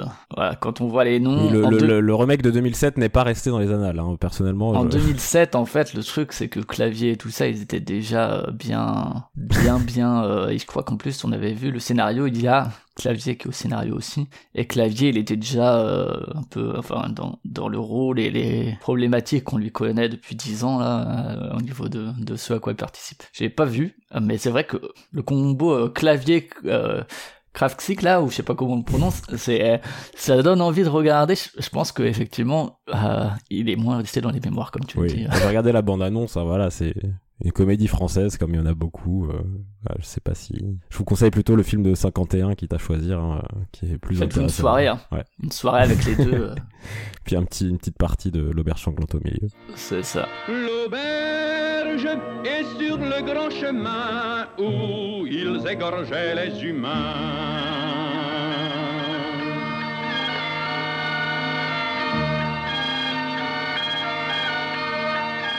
Euh, toi, t'as pensé à, une autre référence, un petit peu plus éloignée, mais pas tant que ça finalement. Ouais, parce qu'en fait, c'est vrai qu'en fait, c'est le trope un peu de l'auberge dangereuse qui, euh, qui je trouve est quelque chose qui imprègne beaucoup l'inconscient collectif et, euh, et finalement plus que de vraies adaptations parce que quand on regarde des adaptations directes, il n'y en a pas eu tant que ça. Mais donc c'est vraiment une idée générale d'un lieu, un- une auberge, un hôtel où ben euh, voilà euh, s'y reposer c'est rarement recommandé. C'est sûrement du fait que euh, voilà on, a l'idée du de l'auberge un peu comme un lieu qui est pas forcément bien fréquenté que ce soit ben, les propriétaires en l'occurrence mais aussi les clients qui peuvent parfois être un peu dangereux un peu un peu un peu alcoolisés. On vous laisse nous citer vos propres références dans le billet mais moi je vais donc évoquer Sweeney Todd qui est un film réalisé donc par Tim Burton qui est une adaptation d'une comédie musicale de 79 et alors c'est en 2007 et c'est vrai que c'est pas forcément la période la plus appréciée de Tim Burton en général c'est le moment où il a fait aussi Les Noces funèbres puis Alice au pays des merveilles et tout et moi, je vous avoue que euh, j'ai plutôt des connaissances qui aiment pas du tout ce film, et moi je le trouve plutôt sympa. Alors on est vraiment sur du Burton un peu en roue libre. Euh, il a ses acteurs, ses actrices fétiches, hein, en personne de Johnny Depp et Helena Bonham Carter. Euh, c'est vraiment une direction visuelle et un univers qui sont clairement du Burton, il y a aucun risque. La musique, pareil, hein, on, est, clairement là-dedans. Alors c'est pas une auberge pour le coup, ni un hôtel, hein, mais c'est euh, donc Mrs Lovett qui est dans un magasin où elle vend des tourtes, donc euh, plutôt une épicerie, euh, un truc comme ça. Et Sweeney Todd, lui, c'est un barbier qui revient. Il y a un côté un peu un peu vengeance. Euh, le, sous-titre du film, c'est euh, le barbier maléfique de je sais plus quoi. Donc ouais, il est question de vengeance et un peu de cannibalisme. Euh, voilà, j'en dirais pas plus. Avec une utilisation un peu particulière des clients et il faut savoir que euh, on pourrait se dire ah oui, mais c'est quand même assez éloigné du coup de l'auberge de Pérébey qui est pas qui est pas trop là-dedans en fait. C'est encore en fait une autre vision de l'horreur avec. euh, euh, on peut y penser à Soleil Vert aussi. Hein. Si vous avez vu Soleil Vert et sa fin, euh, il y a un peu de ça. Mais mine de rien, en fait, dans certains témoignages, j'ai vu ça aussi de Pérébey, il était question de mains retrouvées dans les dans les marmites. Donc euh, voilà, on est, il Ouais. y a, peut-être quand même de ça. Oui, il y a eu des témoignages un peu exotiques. Et puis, euh, et puis d'ailleurs, le, le film de 2007 que j'évoquais là euh, reprend un peu ça aussi. Euh, C'est-à-dire que cuisine un petit peu les clients aussi. Ouais, ouais, ouais. Les cuisines, les clients sont cuisinés à la fois par les enquêteurs, mais aussi par les propriétaires, mais pas de la même manière.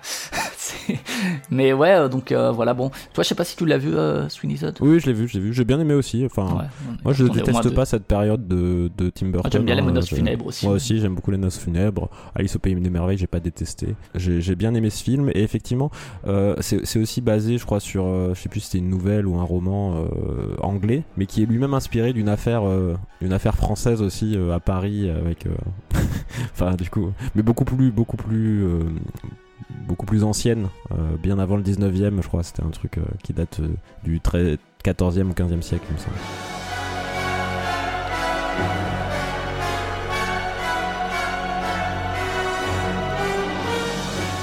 Eh ben, on a fini avec les films et puis euh, on va passer sur la littérature assez rapidement. Ouais, bah sur la littérature, euh, bon, il y a, a pas énormément de choses à dire parce qu'il y a pas mal d'ouvrages hein, qui traitent de cette affaire.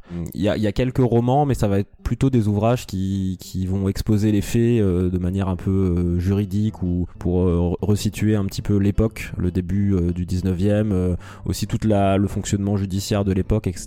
Donc euh, voilà, il y a pas mal de choses là-dessus. Euh, Il y, a, y a aussi des, des vidéos YouTube, hein, pas mal de, de, de Ah formats euh, Bah qui, qui explique ce genre de choses. Le true crime et tout, c'est les trucs qui font des vues là depuis 2-3 ans. Donc, Ouais, euh, ouais. Et, euh, mais après, on, on parlera d'un. je parlerai d'un podcast Ouais. qui fait un peu ça depuis longtemps aussi. Il a, le sujet a aussi trai- été traité en BD, mais pareil, pas, euh, ça n'a pas fait date dans les annales, on va dire. Euh, Il y a eu une BD qui s'appelle euh, L'affaire de l'auberge rouge, qui est sortie en 2010 chez De Boré, euh, scénarisée par Julien Moka et Didier Kelaguyo. Mais euh, voilà, on l'a pas lu, euh, ni toi ni moi, je crois. donc, Ouais, et euh, puis il y avait deux notes et c'était euh, 2,5 sur 5, donc euh, voilà, ça doit sûrement pas Oui, être- bah, c'est des, adap- enfin, Ouais. voilà, c'est des adaptations BD, euh, un peu de trucs grand public, euh, c'est rarement de, de qualité. Euh, alors par contre, faut faire attention parce que l'auberge rouge, euh, c'est aussi une nouvelle de Balzac, d'Honoré de Balzac, euh, qui date euh, aussi du, Du 19e. du 19e. Donc il y a beaucoup d'œuvres aussi, qui, de romans ou de, ou il y a d'autres œuvres cinématographiques d'ailleurs qui s'appellent l'auberge rouge, mais qui, n'est pas directement liée à, à- à l'affaire de Père Ébeille. Hmm. Même si l'auberge rouge de Balzac, hein, c'est un meurtre dans une auberge aussi, hein, c'est un riche industriel qui est assassiné pour sa fortune. Donc il y, a des- il y a des petites similitudes, mais c'est pas, c'est pas tout à fait le social là-dedans. Ouais. Mais il y a quand même un petit point commun, c'est que le film L'auberge rouge de 51 que j'ai évoqué tout à l'heure euh, devait initialement être une adaptation de cette œuvre de Balzac. Et pour des questions de budget, je crois, enfin bref, ils ont, ils ont pas gardé le scénario de la nouvelle de Balzac. Euh, et ils sont euh, inspirés du coup de l'affaire de Père Ébeille pour faire leur film. Ils ont gardé le, le titre L'auberge rouge. C'est pour ça que cette affaire a Dans le même titre. l'esprit Voilà. populaire, ouais. L'esprit populaire s'appelle l'auberge rouge, qui est le même titre que la nouvelle de Balzac, parce qu'ils ont gardé le titre euh, de l'auberge rouge qui devait être l'adaptation de Balzac. Euh, voilà, et c'est, euh, comme je l'ai dit, hein, c'est en partie grâce à ce film qu'on a retenu ce nom et que l'affaire est devenue populaire. Euh, voilà, petite parenthèse, l'auberge rouge de Balzac a eu aussi des adaptations cinématographiques, mais très euh, anciennes, puisqu'il y, eu- y en a une en 1912 et une en 1923, et il n'y en a pas eu depuis. Donc la nouvelle de Balzac est quand même beaucoup moins connue que l'affaire euh, de Père Ébeille dont, dont on parle depuis tout à l'heure.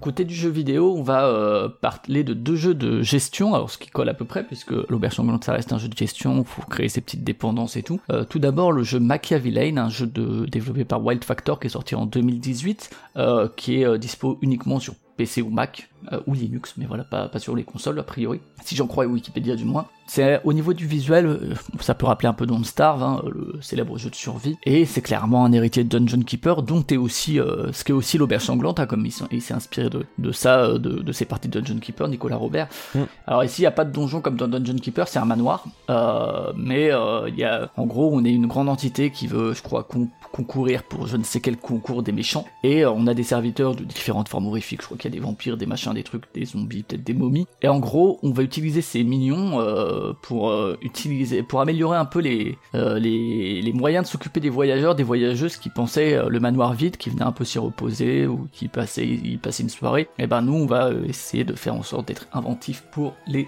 éliminer et pour être les plus affreux possibles. Euh, donc il y a quand même un, côté un peu plus éloigné de l'auberge, hein, parce que l'au- l'auberge c'est euh, venez chez nous, alors que là c'est plus euh, ah vous êtes venu chez nous, ben on va s'occuper de vous. Euh, moi j'ai pas joué. Il a eu un accueil plutôt correct à sa sortie, pas dithyrambique et tout, mais ça allait. Donc si vous aimez le genre de jeu de gestion, allez-y. Et donc il y a l'idée aussi hein, de construire des dépendances et tout, comme un peu dans l'auberge sanglante.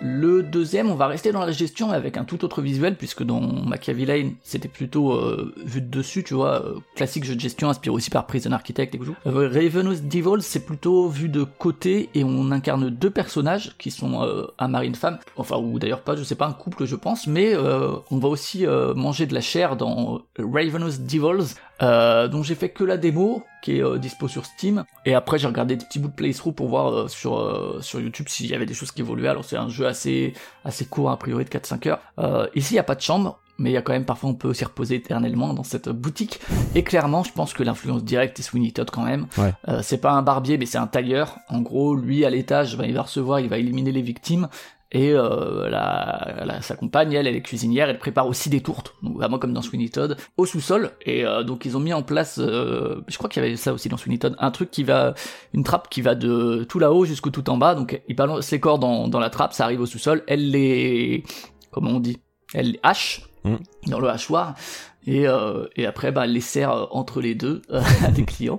Et là aussi donc je disais euh, jeu de gestion. Alors bon il y a un peu de narration et tout, mais euh, jeu de gestion parce que on a il va falloir gagner de l'argent euh, pour essayer d'améliorer là aussi euh, sa, sa propriété parce qu'en fait il y a aussi tout un truc de de euh, on doit faire des recettes euh, précises. Donc euh, on nous demande des recettes avec par exemple des légumes ou quoi. Donc on va peut-être devoir se faire son petit potager, des machins comme ça, euh, engager euh, un- quelqu'un qui va s'en occuper. Donc il y a une espèce, je pense, de progression comme ça, de difficulté. Je vous avoue que ouais, moi j'ai fait la démo, la boucle de gameplay, elle est quand même très très limitée hein, euh, en termes de, enfin c'est très très répétitif. Hein, euh, c'est juste qu'effectivement l'intensité augmente et on nous demande un peu plus de variété au niveau des, des ingrédients. Mais Ouais, bah après, bon. c'est ce genre de jeu euh, voilà, de gestion euh, de cuisine, entre guillemets, où, où tu dois, où tu achètes de l'équipement, tu Mm. augmentes. euh.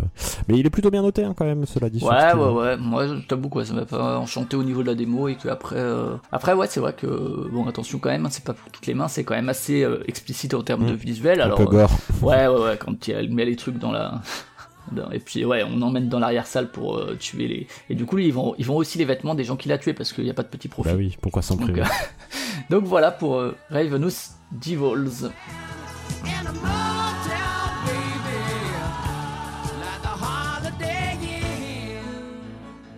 Bah merci, je te propose qu'on passe à la musique et euh, à l'audio de manière euh, générale. Ouais, parce que tu vas nous parler de, de ce fameux podcast. Euh, mais d'abord, alors, une chanson de Malicorne qui s'appelle L'auberge sanglante, tout simplement. Euh, moi, en fait, c'est la- vraiment, euh, il y a quelques années, avant même qu'on fasse ça à deux et tout, euh, il y a ce morceau, en fait, c'est la première chose où je me suis dit, ah, on pourrait faire un retour du jeu euh, sur l'auberge sanglante, parce que après tout, Malicorne a fait une chanson dessus, donc on a au moins déjà un truc. Et Malicorne, moi, c'est un groupe que mon père, il écoutait pas mal, euh, qui est, euh, qu'il écoute sûrement encore, hein, d'ailleurs. Euh, c'est un groupe français qui a eu son heure de gloire un peu dans les années 70, ils ont continué un peu dans les années 80. Récemment, il y a eu des concerts et un projet d'album, mais ça a été abandonné en 2017. Et donc, on est dans, dans de la musique entre rock progressif, mais et folk, souvent ça a Un été considéré. folk, ouais. ouais, quand même vraiment folk, euh, musique auvergnate.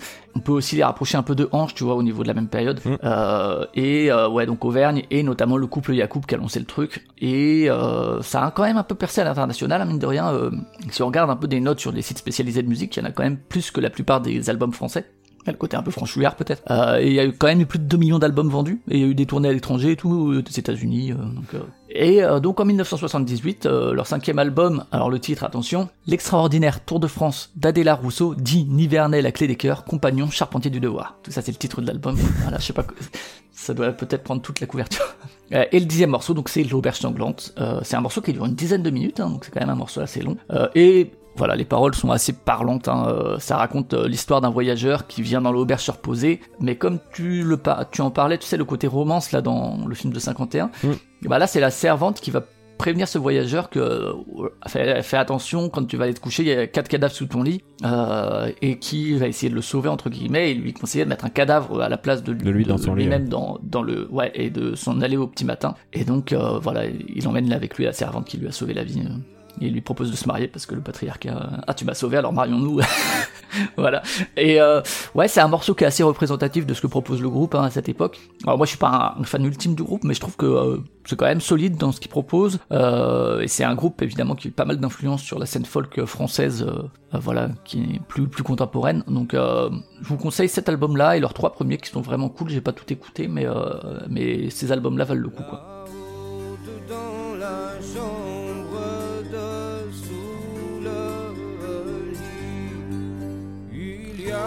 quatre cadavres, je.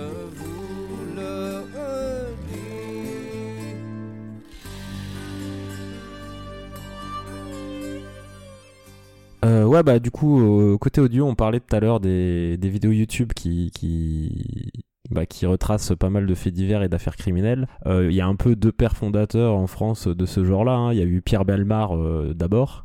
qui, passait son temps à raconter euh, des faits divers comme ça. Et euh, bah il y a toujours aujourd'hui Christophe Ondelat euh, qui, euh, bah, dans, son dans son émission notamment Ondelat raconte, euh, bah, dresse le portrait de criminels ou raconte des faits divers, des affaires, Euh, pas que criminels d'ailleurs, enfin pas que pas que des affaires de meurtre on va dire, des affaires criminelles autres aussi. Et donc moi je vous avoue que c'est un petit plaisir coupable d'écouter d'écouter le podcast Ondelat raconte euh, de temps en temps. Et il a consacré une émission que j'ai écoutée d'ailleurs bien avant de faire cette émission, mais sur, sur l'affaire de l'auberge de Père-Ébeil. Euh, donc si vous voulez connaître plus de détails sur l'histoire. Je crois que l'émission doit durer 30, euh, 30-40 minutes. Ouais, c'est ça, ouais. Elle est aussi dispo sur YouTube par ailleurs. Euh, c'est assez intéressant parce que euh, bah, il y a plein de détails sur comment ça s'est passé, avec toute la scénarisation un peu kitsch des fois d'Ondelat qui fait les petites voix, qui fait euh, des petits trucs, euh, les petites musiques et tout. Donc c'est, n'hésitez pas à écouter cet épisode qui est assez intéressant. On apprend notamment que les accusations, en fait, euh, ben comme on l'a dit tout à l'heure, hein, ils étaient accusés de je sais pas combien de meurtres. euh, Il y en a finalement qu'un qui est retenu, mais on, on verra que même celui-là, en fait, il n'y a pas de preuve formelle de ce meurtre-là.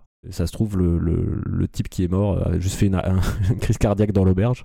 Après, voilà, il, il filoutait un petit peu, mais bon, voilà, c'est, les accusations se, se reposaient quand même beaucoup sur des rumeurs, euh, de la jalousie aussi, euh, un peu autour de leur, euh, de leur pécule euh, accumulé. Parce qu'on n'aime pas l'argent en France, c'est pour ça, hein. C'est ça, ouais. Ils avaient beaucoup d'argent, ça rendait pas mal de gens jaloux, ils se demandaient comment ils pouvaient avoir autant d'argent, et ils se sont dit, c'est sûr, ils doivent tuer les clients et prendre leur argent. Mais voilà, c'est, c'est assez intéressant parce que ça, ça démystifie un peu cette, cette légende. Et à la ça recontextualise bah, et tout, c'est ce qu'on disait aussi sur les ça bouquins. recontextualise, ouais. c'est ça, et puis sur, euh, bah, sur la justice de l'époque, Les sur enjeux euh, sociaux, hein. la police de l'époque, euh, sur voilà, le, le- tout ça, c'est, c'est assez intéressant. Donc euh, je vous invite, euh, si ça vous intéresse, euh, l'émission est vraiment, est vraiment pas mal foutue. En Ardèche, où les clients au début du 19e siècle disparaissaient un par un. On est allé jusqu'à envisager que plus de 50 clients ont été oxy dans cette auberge rouge. Mais ça, ça c'est le mythe. La réalité risque de vous décevoir, quoiqu'elle soit passionnante. Un dernier, dernière petite référence musicale pour le fun, pour, pour conclure? Ouais, c'est plus pour le fun. Hein. C'est euh, une chanson de Brigitte Fontaine qui s'appelle juste L'Auberge. C'est dans le quatrième album. Et Comme alors, on aime tous les deux Brigitte Fontaine. ouais, ouais, je sais pas pourquoi ça s'appelle L'Auberge en fait. Il y a aucune référence évidemment à l'Auberge sanglante. Mais en fait, ça m'a juste fait marrer parce que ça s'appelle comme ça. Et les paroles, en fait, c'est des appels à la révolution euh, sur un violoncelle. A priori, c'est Jean-Charles Chapon qui, qui a co-composé le morceau, je crois. Et je trouvais ça cool. euh, c'est vraiment euh, des appels au peuple, power to the people. euh, euh, prolétaires de tous les pays, machin. Alors peut-être que l'auberge c'est juste, tu vois, considéré comme un lieu populaire, un lieu un peu prolétaire. Euh, où il y a pas mal de monde qui se croise, se croise, un peu international peut-être. Euh, donc voilà, Euh, ça m'a suffi, j'ai vu l'auberge, j'ai vu les paroles, je me suis dit, il y a pas de raison, mais pourquoi ne pas le découvrir? Pourquoi ne pas caler un peu de Brigitte Fontaine dans la chronique?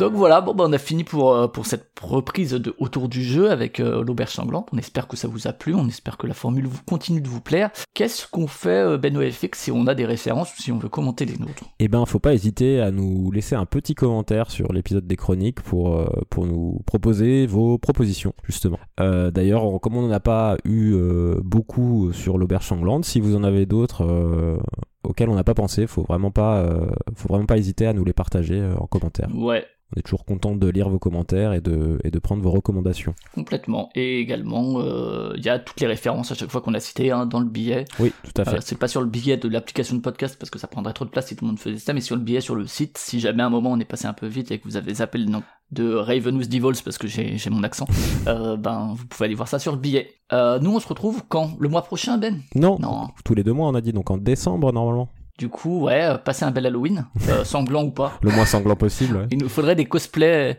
des cosplays l'auberge sanglante, s'il vous plaît. Vous nous mettez des photos. Et du coup, on se retrouvera pour Noël. Je sais pas si l'épisode sera thématique, mais euh, en attendant, Jouez bien. Round, round, get around, I get around, yeah, get around, round, round, I get around, Merci Benoît FX et Flavien pour cette chronique. Alors moi j'ai moi j'ai surtout noté le, le film avec Fernandel que j'avais vu euh, quand j'étais enfant, hein, avec cette histoire de d'auberge sanglante qui m'avait un, un peu euh, effrayé euh, quand j'ai quand j'ai vu ça enfant. Je me suis dit oh punaise, faut qu'on évite d'aller à l'hôtel. Bah oui, parce que Fernandel, tu te dis, bah, ça va être euh, les dons Camillo, c'est. Voilà. euh, Il va nous faire des pâtes et tout ça. non, ça, c'est Don Patillo. c'est pas le même. C'est ça. Mais tu t'attends à un film un peu léger. Et finalement, même si c'est traité hein, Mm. sous l'angle un peu comique, parce que je suis retournée voir un peu quelques images euh, du film, bah, ça reste quand même euh, très, très impressionnant. Donc euh, j'ai aussi un souvenir assez précis de, Mm. de ma découverte de ce film.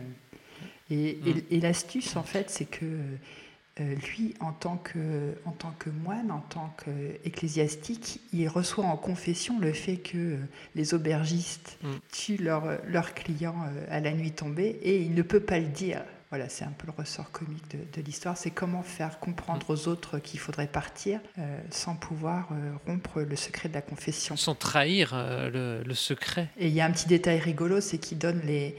Enfin, rigolo. Je, me comprends.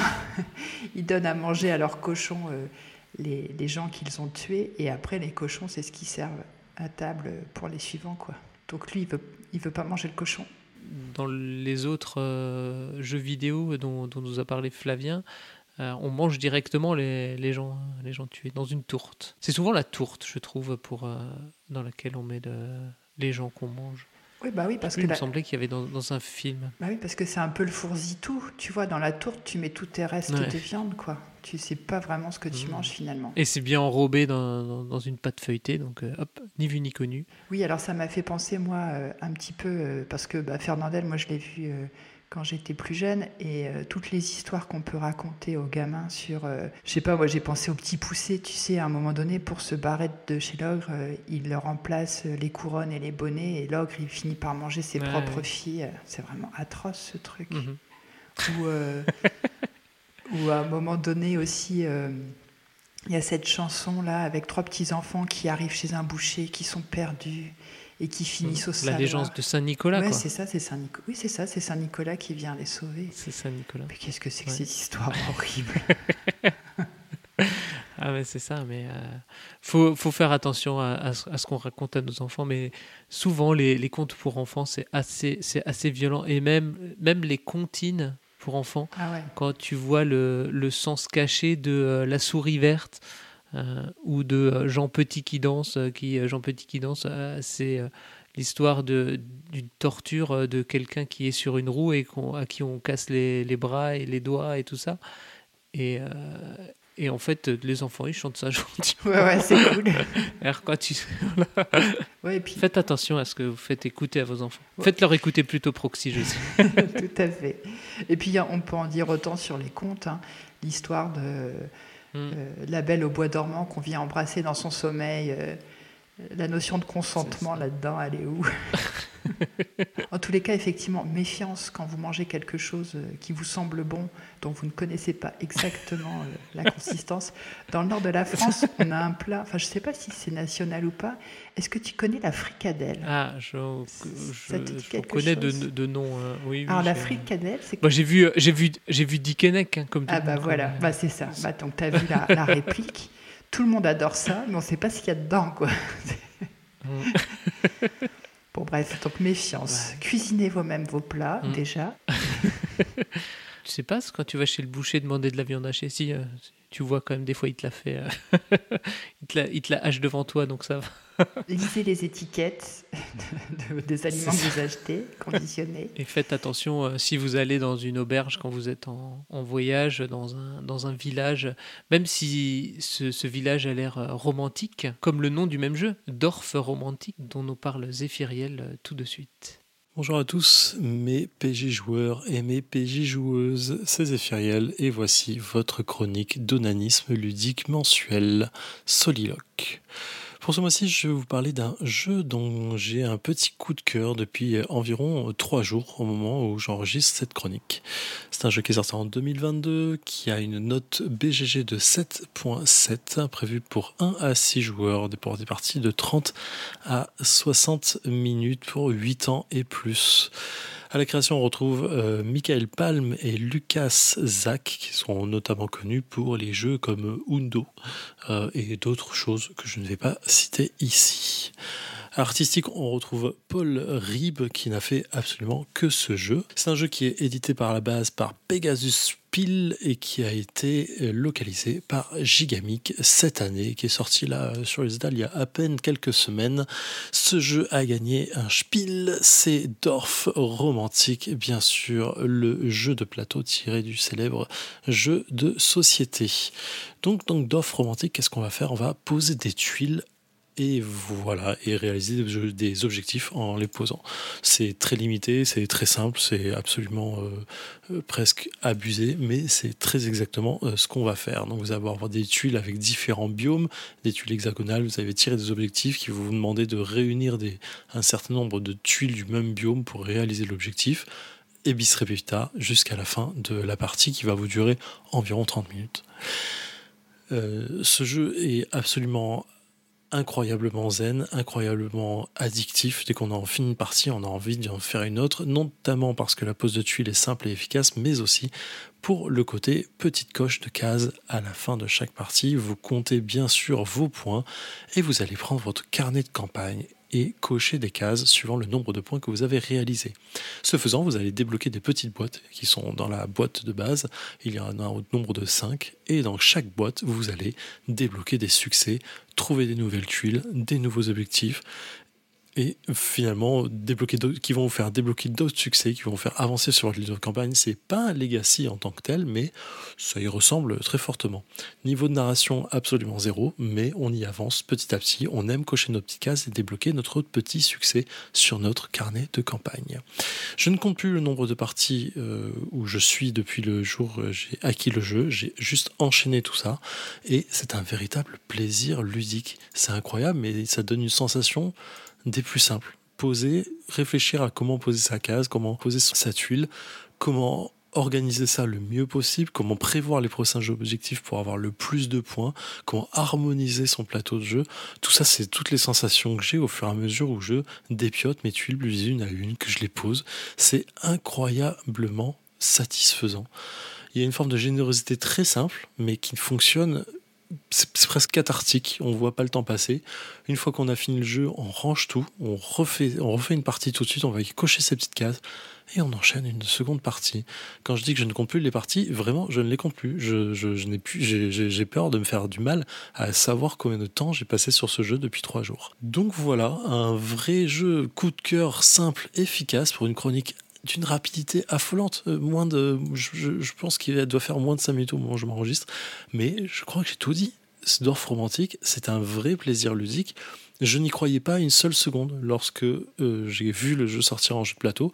Je n'avais jamais joué au jeu, de, jeu vidéo. Je m'étais dit que du coup j'attendrais le jeu de plateau pour essayer d'avoir une expérience les plus ludiques, les plus simples et les plus pures possibles. Mais semble-t-il que le jeu de vidéo soit très très bon, très harmonieux, très beau visuellement et avec une musique absolument incroyable. Mais croyez-moi, le jeu de plateau est tout aussi parfait. Mettez une petite musique d'ambiance, allez regarder sur Spotify, il y a plein de petites euh, playlists qui sont euh, dans Dorf Romantique. Je sais pas si c'est la BO du jeu ou des gens qui l'ont créé, mais ça fonctionne. Il y a un côté très apaisant, très, euh, très zen finalement. C'est c'est comme faire du, de la méditation en posant ses tuiles sans prise de tête. Ça fonctionne aussi bien en solo qu'à plusieurs. Je ne vous conseillerais pas à jouer de plus de deux ou trois parce que finalement, euh, vous n'avez pas envie d'avoir du downtime dans ce jeu, c'est ce qui est le plus gênant presque, mais ça fonctionne incroyablement bien. Voilà mon coup de cœur ludique de ce début de Soliloque, puisque j'ai loupé là, ce- le mois dernier, malheureusement, trop de travail. Mais pour ce mois-ci, je reviens donc avec ce petit coup de cœur d'Orf romantique, Michael Palm, Luc Azak, 7.7 sur BGG, c'est amplement mérité, et édité chez Pegasus Spiel et localisé chez Gigamic en France. Je crois qu'on le trouve aux alentours de 35-36 euros environ, Euh, moins de 40 euros en tout cas, et franchement, ce serait une honte de ne pas tester ce jeu si vous aimez la pose de tuiles. On se retrouve euh, le mois prochain, mes PJ joueurs et mes PJ joueuses, et prenez soin de vous. Merci Zéphirel pour cette chronique. Euh, Dorf romantique, ça buzz, ça buzz à mort en ce moment. hein. Tout le monde, euh, tout le monde se, se lance là-dessus. Et c'est tiré d'un jeu vidéo. Tout à fait. Tu le savais ça? Ouais, ouais, je le savais. Bah, comme tu dis, hein, on en parle beaucoup euh, et un peu partout. Mm. Donc difficile de passer à côté. Après, il a eu le Spiel hein, cet été. Donc, Oui, c'est et ça. de, de façon étonnante parce que enfin, nous, on ne connaissait pas en France. Enfin, je dis pas nous. Allez, je vais dire je. Moi, je connaissais pas du tout avant de, de le voir nommé au Spiel et puis le gagner. Ouais. Bah, il n'était pas sorti en France, donc euh, c'était difficile de. Il est venu que après, après le Spiel. euh. En tous les cas, c'est vrai que les avis sont assez unanimes euh, sur, sur la qualité du jeu. T'as as pu y jouer, toi, déjà? Non, pas encore. Il est dans un panier déjà. Prêt à être envoyé. C'est ça. Moi, j'avoue que j'aime bien l'idée de d'aller faire des achievements, de cocher des cases. C'est un plaisir euh, qui fonctionne assez bien sur moi. Je pense par exemple quand on avait joué en famille euh, à Zombie Kids et tout ça. Enfin, c'est Mm. c'est- satisfaisant. Et puis, euh, ouais, comme tu disais tout à l'heure, ça a l'air euh, agréable à jouer. À voir. Je pense que je j'essaierai. Peut-être pas. Je vais peut-être pas l'acheter, mais au moins j'essaierai de de le tester. Je crois qu'il est arrivé dans mon assaut de jeu là. Ah, bah voilà. Et en plus, il y a un mode solo euh, pour, pour Zephyriel. Comme c'est coopératif et que ça vient d'un jeu vidéo, je pense que le, le solo était, euh, était pas nécessaire, mais évident. oui, ça s'y prête, ça c'est forcément, ouais, tout à fait. On va passer du petit village maintenant à la grande ville, euh, avec au plateau comme à la ville, qui nous amène dans euh, la grande pomme.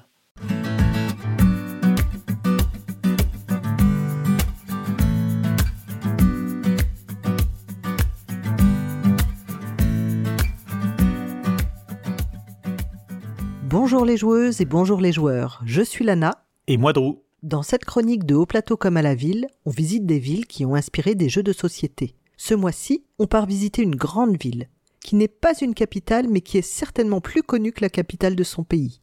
Une ville qui est dans le top 10 des destinations touristiques des Français.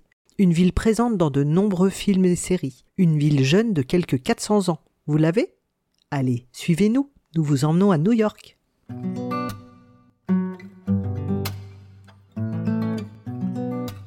New York est une très grande ville. Ses 9,2 millions d'habitants sont répartis dans les 5 gros quartiers de la ville, majoritairement situés sur différentes îles.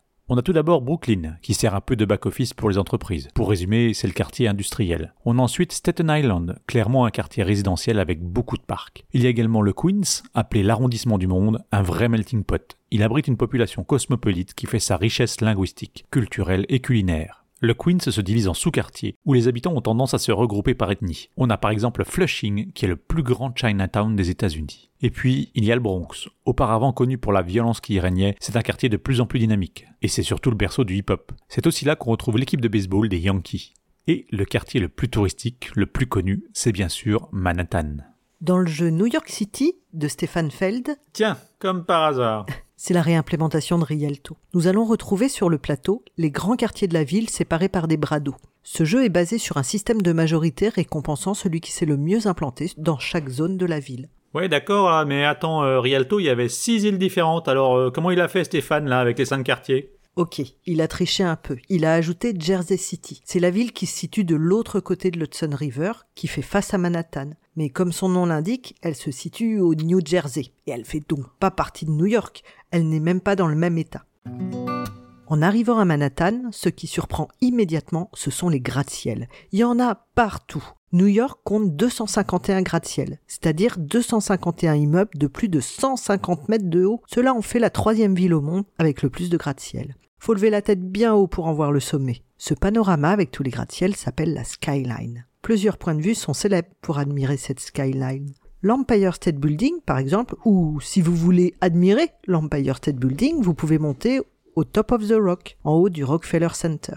En quelques minutes d'ascenseur, vous arriverez en haut des tours avec des vues à 360 degrés. Bon, j'espère que vous n'avez pas le vertige. La vue est époustouflante et vous pourrez voir les jours de beau temps jusqu'à une centaine de kilomètres. Dans le jeu Manhattan d'Andreas Seffart, cette hauteur est bien mise en avant. Le jeu est en 3D. Pour gagner, il va falloir réussir à avoir une majorité de gratte-ciel dans chacune des 9 zones du plateau, mais aussi avoir le gratte-ciel le plus haut dans chaque zone. À vous de gérer votre poule de briques qui sont plus ou moins hautes pour voir si vous préférez vous étendre en hauteur ou au sol. La forte interaction avec les autres joueurs vous rappellera vite que dans cette grande ville, on est loin d'être seul. Vous vous souvenez de la célèbre photo d'ouvriers en train de prendre leur déjeuner sur une poutrelle métallique suspendue dans les airs? C'est le modèle qui a inspiré la couverture du jeu Skyliner, et pour cause. Dans ce jeu de construction en 3D, on cherche de nouveau à empiler des tuiles, cette fois-ci dans le but de voir le plus de nos bâtiments en fonction de lignes de vue données. Alors, qui sera le meilleur urbaniste?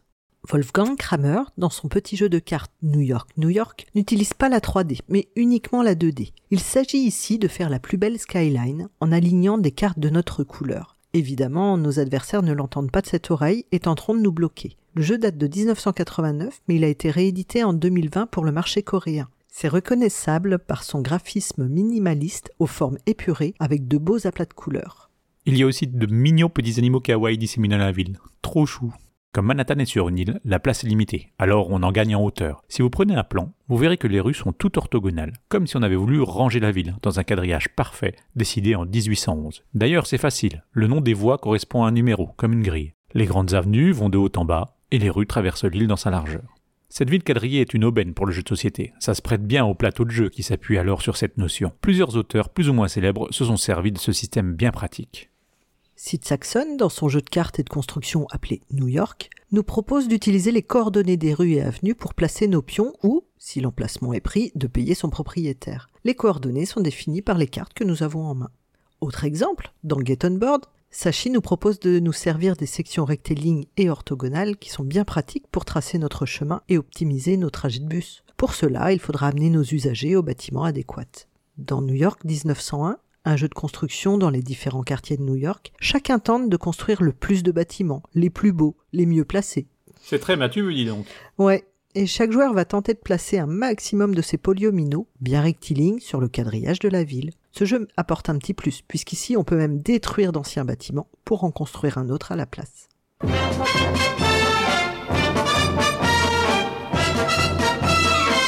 Nous sommes en plein Manhattan. Toutes les rues sont orthogonales. Toutes Non, une grande route de 21 km de long résiste encore et toujours. C'est Broadway. Partant du Bronx et passant par Times Square, elle est facile à repérer. C'est la seule qui coupe en diagonale le quadrillage de la ville. Elle est utilisée pour tous les gros défilés de la ville. Une partie de la rue est devenue piétonne en 2009, notamment vers le Theater District. Vous savez, la rue des spectacles où il ne faut pas hésiter à sortir le soir. Des spectacles de danse, des comédies musicales, du théâtre. En début de soirée, vous croiserez des rabatteurs pour vous envoyer dans l'un des 41 théâtres professionnels restants. Bien sûr, vous n'y verrez plus Fred Astaire ou Charlie Chaplin, mais il est encore possible d'admirer les comédies musicales du Roi Lion, Aladdin ou Moulin Rouge. Dans Be a Broadway Star, qui est une transposition de Destin, le jeu de la vie pour les artistes, chaque joueuse débute dans une école de théâtre et va gravir les échelons, recruter un agent, se rendre à des auditions et participer à des émissions. Elle peut même remporter un Tony Award.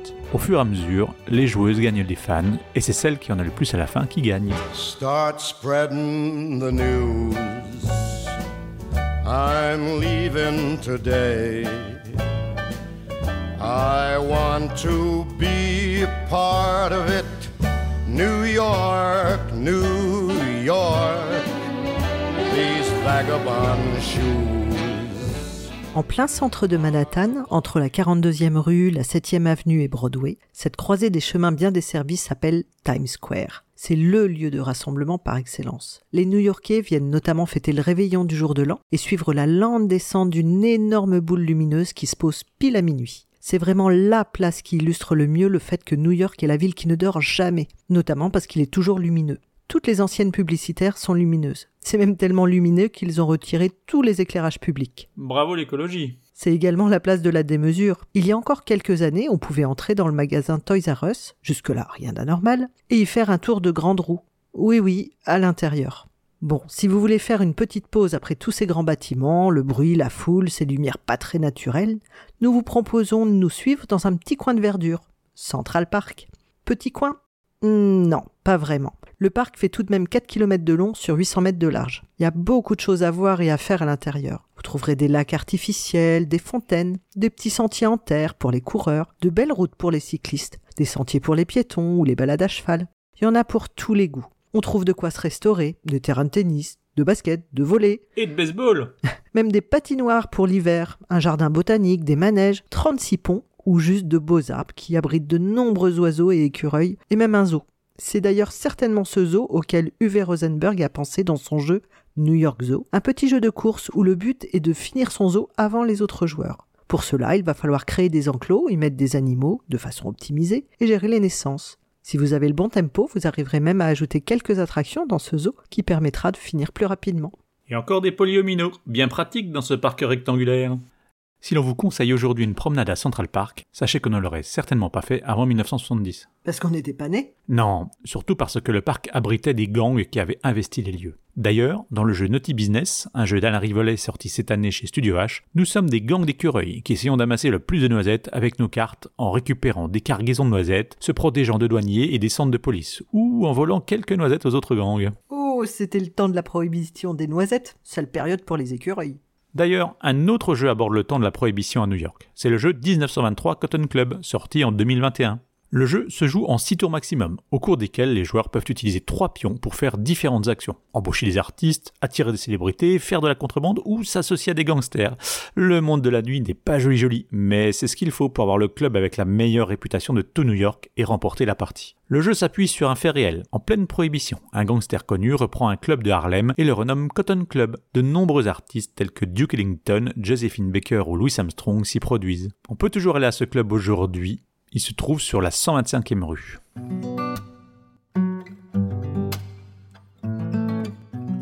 La pause nature et jazz est terminée. On retourne au milieu des bâtiments, au sud de Manhattan. Situé entre Tribeca et Two Bridges, nous trouvons une concentration de tribunaux et palais de justice et la flopée d'avocats qui y travaillent. C'est un métier très important aux États-Unis, notamment depuis les années 1920 où se développe la médiatisation des procès et l'encensement des avocats. Dans le jeu Tribunal 1920, un jeu strictement pour deux joueurs de Grégory Grard, nous devrons gagner trois manches à l'aide d'une grille de morpions remplie à l'aide de cartes que l'on a ou pas, car évidemment, comme pour tout bon orateur, le bluff est permis. Continuons notre promenade vers le sud. Nous arrivons dans le quartier de Wall Street. Vous y verrez des hommes et des femmes d'affaires en costume, très pressés, qui sortent des buildings pour fumer une cigarette et passer un coup de fil ou manger sur le pouce. Car Wall Street, c'est le quartier des banques, de la bourse, des finances. À ce titre, c'est un quartier très visible internationalement, qui en fait malheureusement la cible de différents attentats. On peut citer l'attentat du 16 septembre 1920, où un chariot tiré par des chevaux et chargé de dynamite explose dans le quartier financier le plus célèbre du monde. Les coupables n'ont jamais été arrêtés. Le jeu 1920 Wall Street reprend ce fait divers. Nous sommes des courtiers en bourse et profitons du marché pour acheter ou vendre des actions. Il faudra parfois emprunter de l'argent, le but étant d'être le plus riche quand le jeu s'arrête. Ce qui arrive quand on tire la carte explosion. Un autre attentat bien plus proche de nous a eu lieu dans ce même quartier. Il s'agit de la destruction du World Trade Center le 11 septembre 2001, date bien marquée dans nos esprits. On se rassure, pas de jeu sur ce thème. L'événement est trop récent et c'est encore un traumatisme pour la population américaine, voire même mondiale. En hommage aux victimes, deux énormes bassins mémoriaux ont été construits à la place. Si vous y passez, vous sentirez cette atmosphère très solennelle qui y règne encore. Juste à côté, les USA ont érigé le One World Trade Center, une tour encore plus haute que celle du World Trade Center. C'est d'ailleurs le plus haut bâtiment de toute l'Amérique du Nord. Certainement une réponse des USA pour dire ne cherchez pas à nous réduire à zéro, on construira encore plus haut. Wall Street, la rue du mur, bah pourquoi ce nom? Je vois pas de mur. Ce nom viendrait d'un mur qui séparait New Amsterdam de la colonie anglaise lors de l'établissement de la ville. Un mur détruit en 1699 dont vous ne trouverez plus trace. New Amsterdam, tu dis? C'est le nom d'un jeu, New Amsterdam, ça aussi. Oui, dans ce jeu, les joueurs sont des mécènes et ils enchérissent sur des lots d'actions afin de construire des entreprises, de travailler des terres pour obtenir de la nourriture et des matériaux de construction. On peut aussi participer aux élections, expédier des fourrures vers le vieux monde et faire du commerce avec les Indiens Lenap. Cela devient plus compliqué à mesure que les joueurs revendiquent plus de terres et poussent les camps Lenap plus loin en amont de la rivière Hudson. Pour la petite histoire, New Amsterdam, c'est le nom de New York avant qu'elle ne soit définitivement récupérée par les Anglais en 1674. En 1609, l'explorateur anglais Henry Hudson remonte l'Hudson à la recherche d'un passage maritime vers l'Asie par le nord-ouest et il visite la future baie de New York. À son retour, il indique aux financeurs de son expédition le fort potentiel du site, notamment en matière de castor, dont la peau constituait une marchandise très prisée pour fabriquer des chapeaux imperméables, il les convainc d'y installer une colonie. Le 2 février 1625, sous la menace grandissante d'une attaque provenant d'autres puissances coloniales, les dirigeants de la Compagnie néerlandaise des Indes occidentales, craignant une attaque d'autres colonies, décident de protéger l'embouchure du fleuve Hudson et de regrouper les activités des comptoirs commerciaux dans une enceinte fortifiée sur l'île de Manhattan, appelée la Nouvelle Amsterdam. Ce fort se situe tout au sud de l'île de Manhattan, dans le parc The Battery. On y voit encore les anciennes fortifications. Tournez la tête, juste à côté, au bord de l'Hudson, un ponton d'embarquement. Sautez sur le ferry gratuit qui fait la liaison jusqu'à Staten Island. C'est un excellent bon plan pour admirer la Statue de la Liberté, Ellis Island, et au retour par le même trajet, admirer la belle skyline new-yorkaise. Ce sont sur ces belles images que nous vous laissons. Nous espérons que cette visite vous a plu. Quant à nous, on reprend la route et notre sac de jeu. Et on se retrouve dans deux mois. En attendant, jouez, Jouez bien.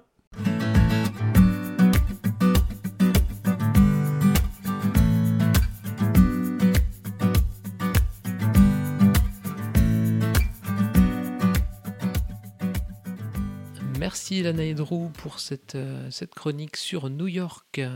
Alors, toi aussi, tu as ton chapeau castor, Euh, non. comme à New York. Non, non, je- C'est pas ça. Moi, je, moi, je, je pense qu'ils auraient pu garder ça comme, euh, comme accessoire, le, le chapeau en peau de castor euh, à New York, comme habit traditionnel. c'est sûr. C'est une idée. Bon, il n'est jamais trop tard. hein. On peut lancer des, des Mm. modes et des traditions à n'importe quelle époque. Je m'étais dit, euh, avant d'écouter la chronique, euh, j'espère qu'ils vont parler d'une ville où je suis déjà allée. Bon, bah, c'est raté. hein. New York, euh, moi, j'y- suis jamais allée. Moi non plus. Par contre, effectivement, on a, on a plein de représentations. C'est un peu les Mm. retours euh, qu'on a parfois quand. Enfin, je sais pas si tu as déjà des, des personnes que tu connais qui sont allées à New York, mais le sentiment de, de connaître, parce qu'on a tellement vu les rues, les buildings, Mm. les gratte-ciels, que paraît-il que quand on s'y retrouve, euh, on est en terrain connu. Ouais, mais après, est-ce que est-ce que c'est pas un peu comme parce que Paris aussi, on le voit, euh, on le voit beaucoup à la télé, dans les films, mais quand tu y vas, c'est pas toujours euh, comme comme à la télé. Ouais, c'est. C'est un peu moins, euh, c'est un peu moins romantique et tout ça des fois. Par, euh, ça dépend des quartiers où tu vas, mais Oui, c'est vrai. J'ai déjà, c'est j'ai c'est- déjà eu ce sentiment d'être dans un quartier, notamment quand tu es dans des métros aériens, où tu dis c'est ça la plus belle ville du Mm. monde? Mm. c'est ça. Ils sont pas venus dans le C'est coin. pas un mini poulain partout, quoi. C'est Ils sont pas venus dans le coin.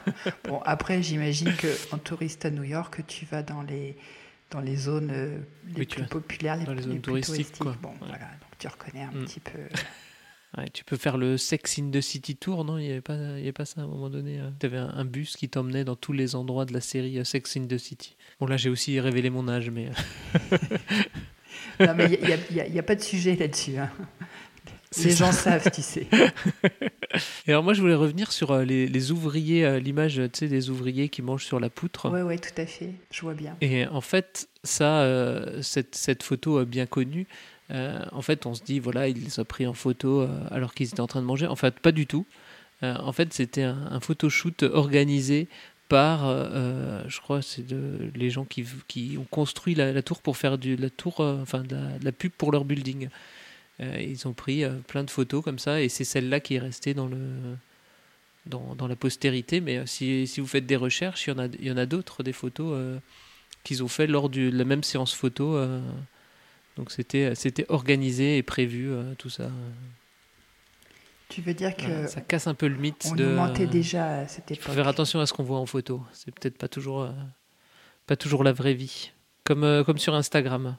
Les gens, ils sont peut-être pas toujours euh, comme ils sont sur Instagram. Moi, j'avais vu euh, des, des, des explications de comment ils faisaient les effets spéciaux des films muets, justement. euh, je retrouve plus le nom de, de ce comédien. Alors, c'était pas Buster Keaton, mais c'est dans la même veine. Tu vois, les films muets en noir et blanc, avec le gars qui Mhm. s'accroche à l'horloge. Ah, comment s'appelle-t-il euh, Euh. ce- Et en fait, tu le vois qu'il est accroché à l'horloge et l'horloge se- est en train de, de se casser. Et il se retrouve en équilibre tout. euh, au-dessus du vide sur un des buildings de, de New York. Mhm. quoi. Et en fait, c'est Ouais. toute une histoire de trompe-l'œil aussi. Euh, Ton anecdote, elle me fait penser à ça. J'essaierai de retrouver, euh, Ouais. de retrouver le nom de, de Ouais. cet acteur. euh, effectivement. Bah, c'est comme les, le Batman des années, des années 60, là, Oui. euh, 60-70, qui, quand il grimpait euh, au, mur, en fait, euh, il est, il est- le, le- le building était dessiné par terre. Ouais, la caméra était penchée. Ouais. C'est ça. Ouais, bah ouais, bah, c'était un, facile hein, de faire un- peu, un peu du même ordre. Alors j'essaie de, de voir à quoi me faisait penser, euh, penser New York en fonction de ce qu'il racontait. Et, et en fait, je me rends compte que mes références, c'est les Muppets à Manhattan, par exemple. Tu sais, quand ils parlent de Broadway et qu'ils essayent de se produire. Ou alors l'opération Casse-Noisette quand ils parlent des gangs à Central Park qui font du trafic de noisettes. Et je dis non, je vais quand même pas citer ces références-là. Bon, en tout cas, j'espère On va pas parler de ça. mais on, on va surtout pas en parler. J'espère quand même que la prochaine fois, euh, je serai allé dans, dans la ville dont ils parleront. Comme ça, je pourrais donner euh, Ouais. des anecdotes euh, vraiment intéressantes et pertinentes sur, sur la ville en question. Bah, peut-être que euh, suite, euh, suite au festival de jeux, ils feront peut-être euh, au plateau comme à la ville, à Schwindratzheim. Il y a un peu moins de jeux là-dessus. Franchement, j'ai hâte. Non, mais ça peut être euh, un tour dans l'Est de la France, tu vois. Pourquoi se limiter à une ville Bah oui. quand tu peux faire toute une région? C'est ça. Bah, allez, ils peuvent venir euh, en Alsace. Euh, je les invite, euh, je les invite visiter le, le manoir, euh, le manoir Schütz. Exactement. Et Stéphane Fell, il n'a pas fait de... Il a pas fait de jeu là-dessus? Bah, il a fait un, un jeu que sur Strasbourg, je crois qu'il s'appelle Strasbourg. Ouais, mais pas encore sur le manoir. Mais je les inviterai au, au manoir euh, pour, pour venir visiter ma ludothèque. Et en parlant de manoir, il y a un jeu euh, qui, se passe dans un manoir hanté, Oui. et c'est Mysterium. Oui. concernant Mysterium, on a une nouvelle chronique dont tu es l'instigatrice avec, avec notre ami Pionfesseur. Alors, bon, pour dire la vérité, l'instigateur, c'est surtout le pionfesseur. Et, euh, et effectivement, la, la chronique s'appelle Faites vos jeux. Et, euh, et le principe, c'est d'analyser les différentes façons de jouer à un jeu donné, et notamment un jeu qui marque un petit peu l'histoire du jeu. On a commencé par Mysteria. Et euh, ce que vous allez écouter, bah, c'est le, pilote de cette euh, nouvelle chronique. Et on s'est rendu compte que peut-être ce serait bien d'avoir une explication de texte, un petit rappel des règles de Mysterium avant d'aller les triturer dans tous les sens. Je ne sais pas si toi tu y as déjà joué à Mysterium, mais si tu en as un souvenir assez clair des règles. Euh, Moi, j'y ai joué une ou deux fois. Je n'ai pas forcément trop apprécié, mais, je me souviens un peu des règles, mais un petit rappel si tu as, si tu as ça sous la main. Oui, je, je- peux faire ça. En fait, Mysterium est un jeu de société coopératif et euh, dans ce jeu, une des personnes incarne euh, le fantôme de quelqu'un qui a été assassiné dans le manoir en question. Et les autres euh, joueurs-joueuses incarnent les médiums qui cherchent à découvrir ce qui s'est passé et notamment, euh, comme dans un bon Cluedo, l'identité de l'assassin, l'arme du crime et le lieu du crime. Et comme on est chez Libellude, eh bien, toute la communication va se faire à l'aide d'images. Le fantôme va euh, proposer à chaque euh, joueur, joueuse, des images pour deviner un trio précis qui lui est associé. Euh, donc, comme je disais, le coupable, le lieu et l'arme du crime. Même si les joueurs et joueuses communiquent ensemble, il y a des jetons clairvoyance en plus pour dire si on est d'accord ou pas avec l'interprétation que les uns et les autres ont eu, ont eu des visions transmises par le fantôme. Et voilà, voilà un résumé rapide des règles de Mysterium et on vous laisse écouter. Faites vos jeux. On joue tous au même jeu, mais pas de la même façon. Je suis Mad. Et je suis le pionfesseur. Bienvenue dans Faites vos jeux, l'émission qui vous présente les différentes manières de jouer à un jeu de société.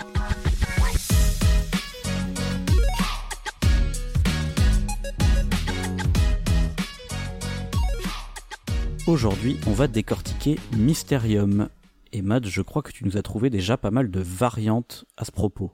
Oui, alors la première variante que j'ai trouvée, c'est celle qui se trouve dans la règle. C'est la variante officielle. C'est celle pour jouer à deux ou trois joueurs. Dans ces cas-là, on incarne deux médiums par personne.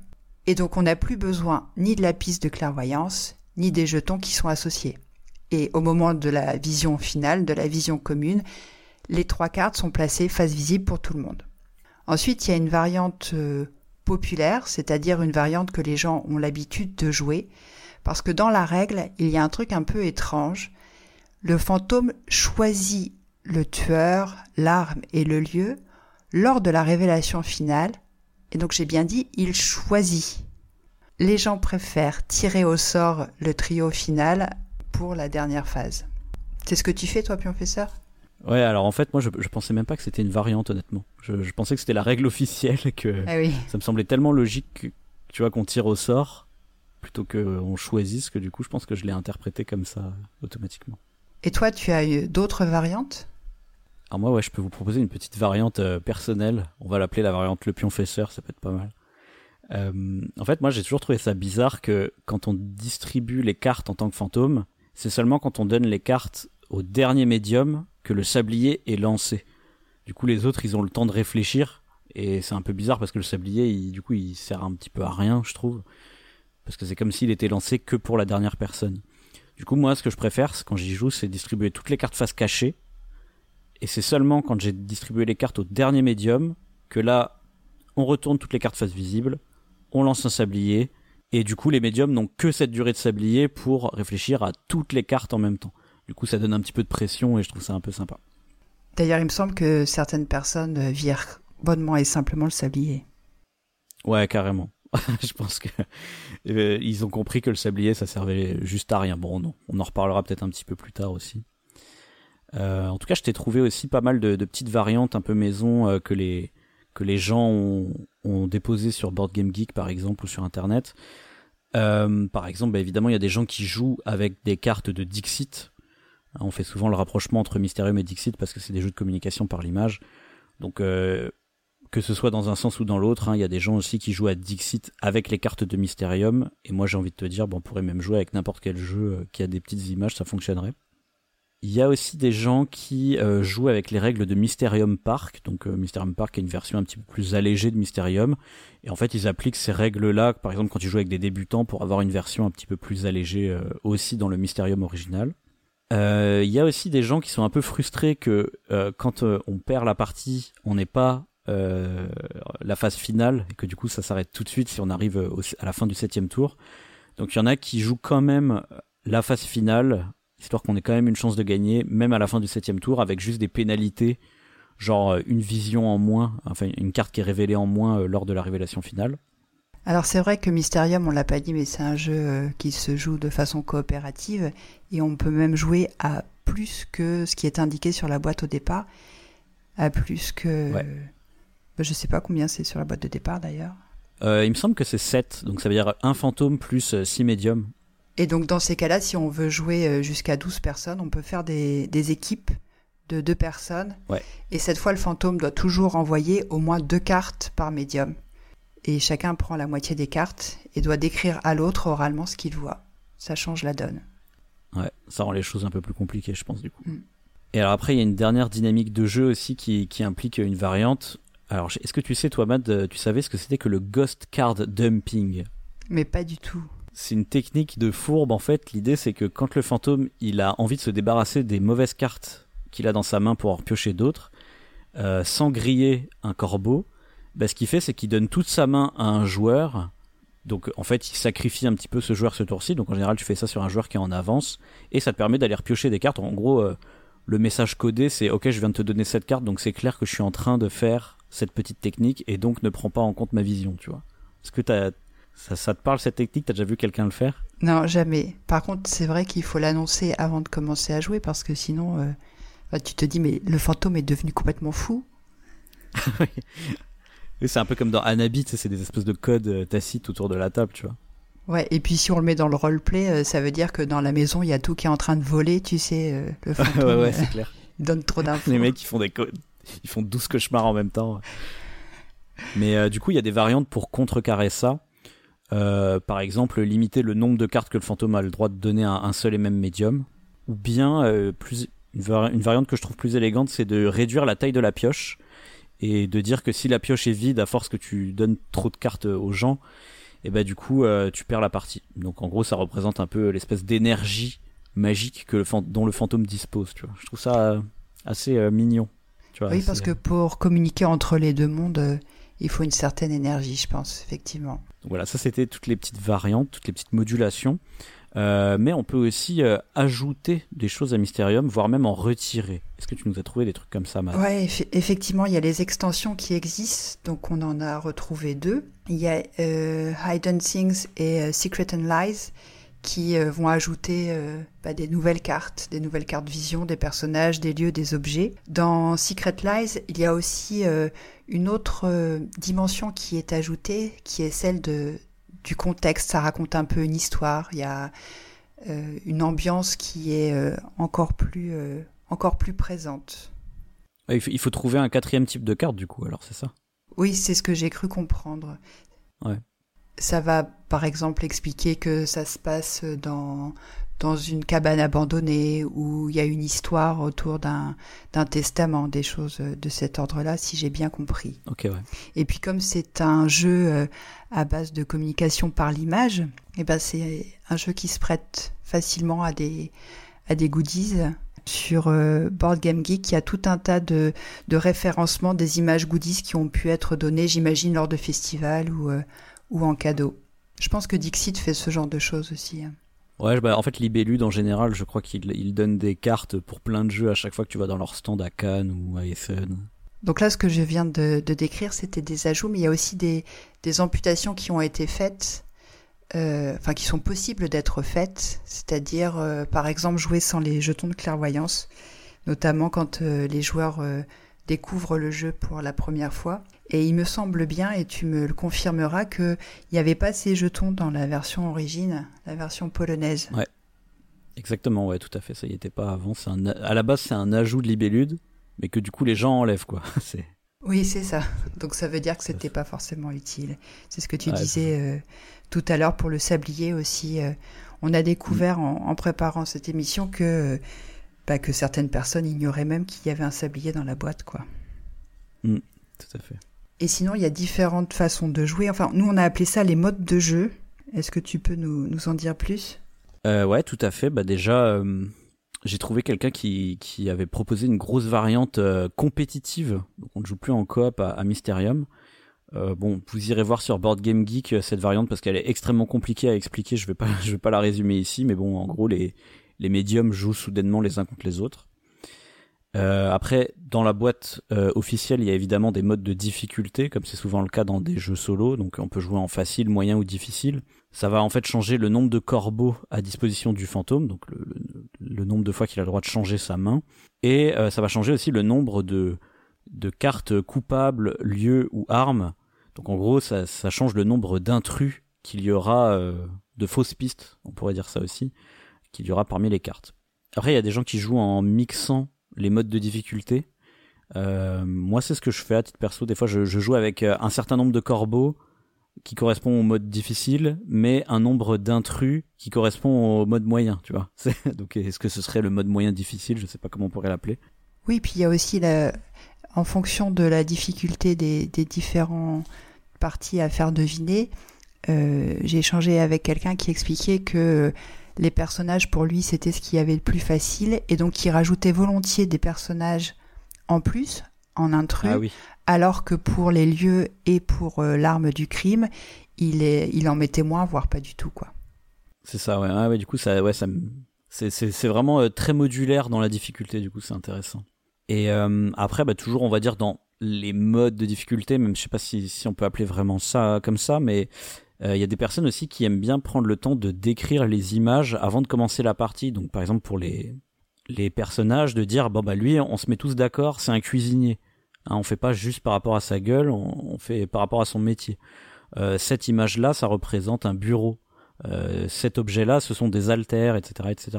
Donc euh, quelque part, c'est pour moi une sorte de, de, de mode facile qui est de euh, se mettre d'accord en avance sur le, le contenu des cartes, quoi. Oui, alors peut-être que c'est déflorer un peu euh, l'intérêt du jeu en faisant ça. Ah, c'est ça. C'est, on pourrait euh, argumenter que euh, c'est bien peut-être pour des débutants, mais euh, que- en fait, je pense que c'est bien quand tu débarques dans un groupe qui connaît, qui a déjà ses codes entre eux et que ouais, bon, nous, on est, on s'est tous mis d'accord que ça, c'est un cuisinier, tu vois. Mm. Mais en même temps, n'est-ce pas la beauté que d'accueillir un débutant à sa table alors qu'il ne connaît pas les codes? En tout cas, ce truc-là, c'est pas forcément un mode. On pourrait voir ça comme une sorte de, de mise, de mise en scène, de mise en exécution par les joueurs du jeu. Et c'est justement le, point suivant euh, dont tu vas nous parler un petit peu, Mad. Alors, si on lit attentivement la règle du jeu, il est clairement indiqué que lorsque le fantôme a envoyé une vision à un des médiums, il doit placer le pion qui correspond à ce personnage derrière son paravent pour ne pas oublier qu'il a envoyé la vision. Mais je suis pas certaine que les gens utilisent vraiment euh, cette manière de faire qui alourdit vraiment les choses. Ouais, je pense pas non plus. hein. Ensuite, lorsqu'on passe à la phase de validation, le fantôme doit taper sur la table deux coups pour un oui, non, un coup pour un, je ne sais plus, un coup pour oui et deux coups pour non. C'est ça, ça. Mais si on inverse, il se trouve que euh, si on donne deux coups pour un oui, eh bien, on peut mettre un petit temps de latence. Voilà, on tape une première fois et on attend un petit peu avant de faire la deuxième. Comme ça, ça met un peu de suspense. Bah, c'est un peu l'idée du jeu. hein. On est des médiums, on est dans une ambiance un peu tamisée. Et ce suspense va bien avec le jeu. Ouais, C'est une mise en scène toute bête, mais je trouve que ça change pas mal de trucs. euh, C'est assez marrant que les gens aient pensé à ça. Mais euh, d'ailleurs, je me demande si vraiment tout le monde joue en tapant euh, avec des coups sur la table. hein. Ça, je suis pas bien sûr. Oui, parce que le fantôme ne parle pas normalement. Il interagit simplement en donnant des visions et en tapant sur la table. Moi, à titre perso, moi je dis juste oui ou non. je tape pas sur la table. Ouais, mais t'as pas le sens de la mise en scène. Eh ouais, ça doit être ça. Après, les corbeaux dont on parlait tout à l'heure, qui permettent de gérer aussi la- le niveau de difficulté, ils sont censés être installés sur le paravent. Alors, est-ce que les gens le font réellement ou pas? Moi, je trouve que ça met une ambiance un peu sympa avec ces corbeaux euh, qui nous regardent. Ouais, pareil, mais je me dis qu'il y, a- il y a forcément des, des contrôles freaks du matériel, tu vois, qui n'oseraient pas le faire euh, de peur d'abîmer le, le paravent. Ah oui, peut-être. On sait que ça existe, ces gens-là. Et puis après, il y a la règle qui consiste à savoir dans quel ordre on va valider les, propositions des médiums. Est-ce que c'est le fantôme ou est-ce que c'est les médiums qui décident dans, lequel, dans l'ordre dans lequel on va résoudre euh, les propositions? Alors dans la règle, c'est écrit que c'est le fantôme, mais très certainement, dans la plupart des cas, ce sont les médiums qui choisissent. Et pour savoir qui va commencer euh, à se faire valider ou non la proposition, euh, eh bien, on peut très bien commencer par la joueuse ou le joueur qui est le moins avancé euh, dans ses découvertes. Ou alors, ce qui paraît le plus évident, celui qui a le, un consensus, celui pour lequel tout le monde est, est quasiment sûr que c'est celui-là. On, on sent que dans les deux cas, le but, c'est de garder du suspense, en fait. Tout à fait. Et puis comme on joue des médiums, bah, peut-être qu'il y a une dimension euh, roleplay, et même pour le fantôme. La façon dont euh, le fantôme euh, va présenter euh, son intervention. Alors une partie que j'ai faite récemment, le fantôme a dit, bon voilà, je suis mort, je suis le fantôme. Et tout de suite, pour des gens qui n'avaient jamais joué au jeu, ça a mis dans l'ambiance. Et je trouvais que c'était pas mal. En ce qui concerne les médiums, chacun a une fiche qui présente qui il est. Seulement, pour en avoir discuté avec toi, on n'est pas sûr qu'on prend vraiment le temps de la lire. On est sur des archétypes euh, du médium et c'est vrai que simplement à, à l'illustration, on voit euh, quel genre de personnage on est en train de jouer et ça n'a aucune influence euh, sur le gameplay par la suite. Carrément. Je suis pas sûr que ce soit si bien écrit que ça, ni même très intéressant à lire, en fait. Alors, pour ceux qui sont vraiment euh, jusqu'au boutiste, on peut très bien mettre une ambiance euh, de manoir hanté euh, dans, dans notre salon, faire un, un setup un peu particulier avec, je sais pas moi, des bougies, euh, une musique un peu flippante. euh. Alors, faut savoir que dans la règle du jeu, il y a un paragraphe qui est entièrement dédié à, à cette idée parce qu'il y a une proposition, il y a un QR code pour télécharger sur le site de Libellude une musique de Kevin MacLeod. Je pense que tu, tu connais ce monsieur. Ouais, c'est quelqu'un qui fait beaucoup de musique libre de droit, donc euh, très utilisé dans, dans des petits jeux euh, gratuits, indés ou des trucs comme ça, ou des vidéos.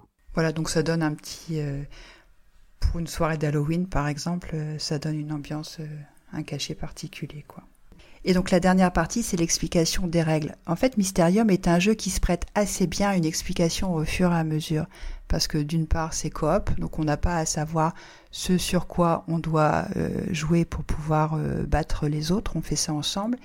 Et puis il y a plein de petits détails qu'on n'a pas besoin de savoir dès le début, particulièrement la dernière partie avec euh, la révélation finale. Voilà, on avance sur notre piste de clairvoyance et puis on verra à la fin, en fonction de l'endroit où on est arrivé, à quel point on va avoir des infos euh, par rapport aux autres, quoi. Donc ça, c'est pour le jeu lorsqu'on y joue, euh, la boîte sur la table quand on vient de la voir, mais il y a des adaptations qui sont qui existent. Tout à fait. Il y a, il y a une assez importante adaptation sur Steam, du, en mode jeu vidéo donc, euh, qui euh, du coup change pas mal la dynamique de jeu, puisque euh, par exemple il n'y a plus ce choix de la révélation euh, euh, dans quel ordre on l'a fait. En fait, euh, tout se fait d'un coup, simultanément, on va dire. Par contre, ce qui est intéressant, c'est que malgré tout, il y a quand même quelques règles un peu tacites de politesse qui existent euh, quand on joue avec des inconnus, parce que bah, on peut jouer avec euh, ses potes, mais on peut aussi euh, jouer en ligne avec des inconnus. Et euh, par exemple, du coup, il y a d'inclus la variante des qui fait qu'on joue sans les jetons de clairvoyance, parce qu'en fait, c'est assez mal vu quand on joue avec des inconnus de donner son avis sur les les cartes des autres ou donner des coups de main aux autres, ce qui normalement se fait pas mal dans, dans la vraie vie. Mais là, du coup, chacun préfère un peu trouver, euh, comment dire, son, son, son truc dans son coin. Chacun préfère de faire sa vision, gérer sa vision dans son coin.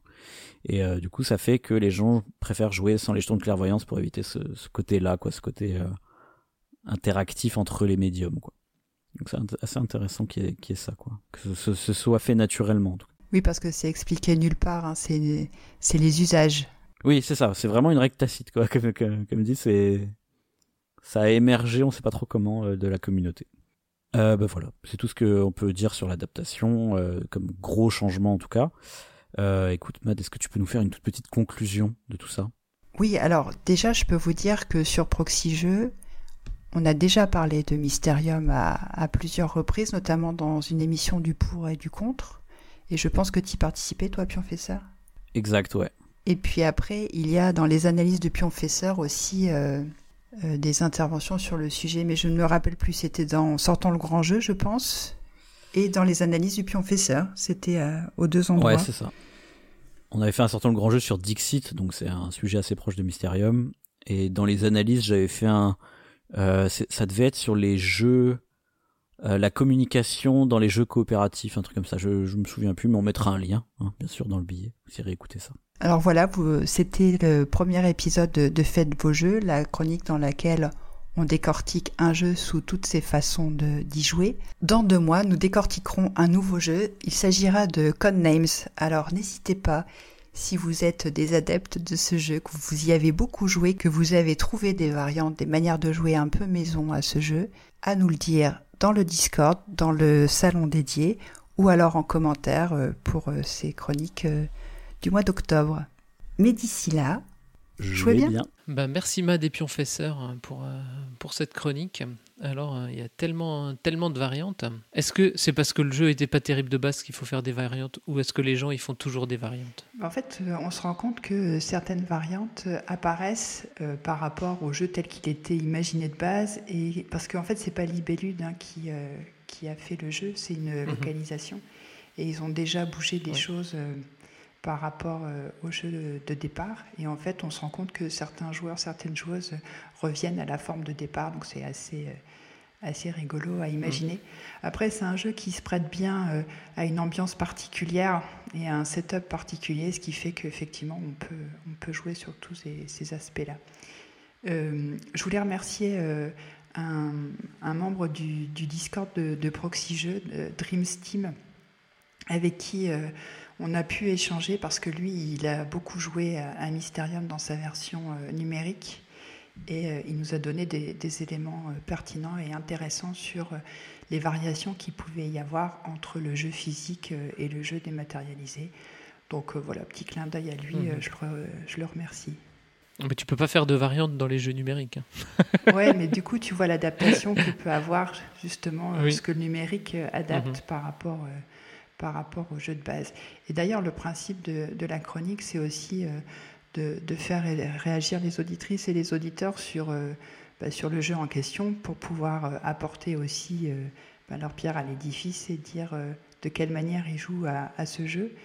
Et on a d'ailleurs donné le nom du prochain jeu que, que l'on va traiter, qui est Codenames.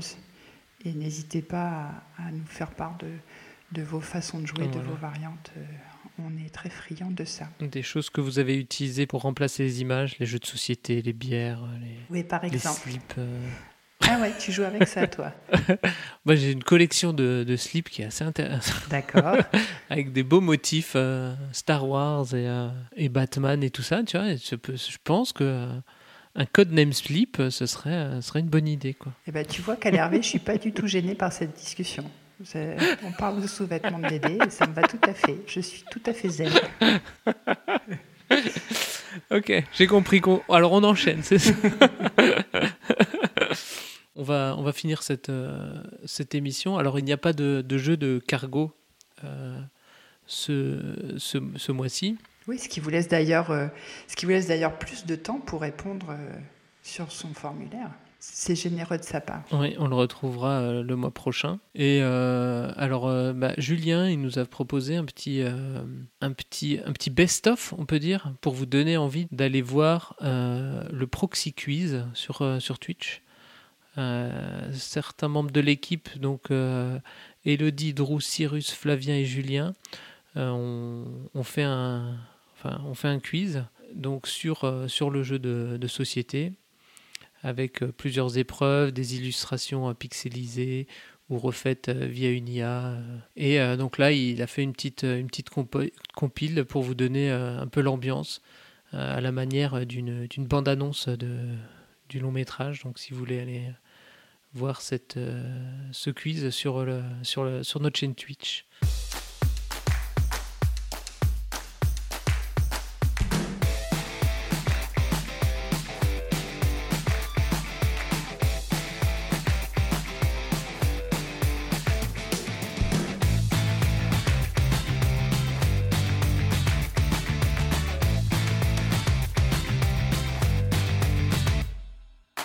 Salut les joueuses et salut les joueurs, c'est Julien.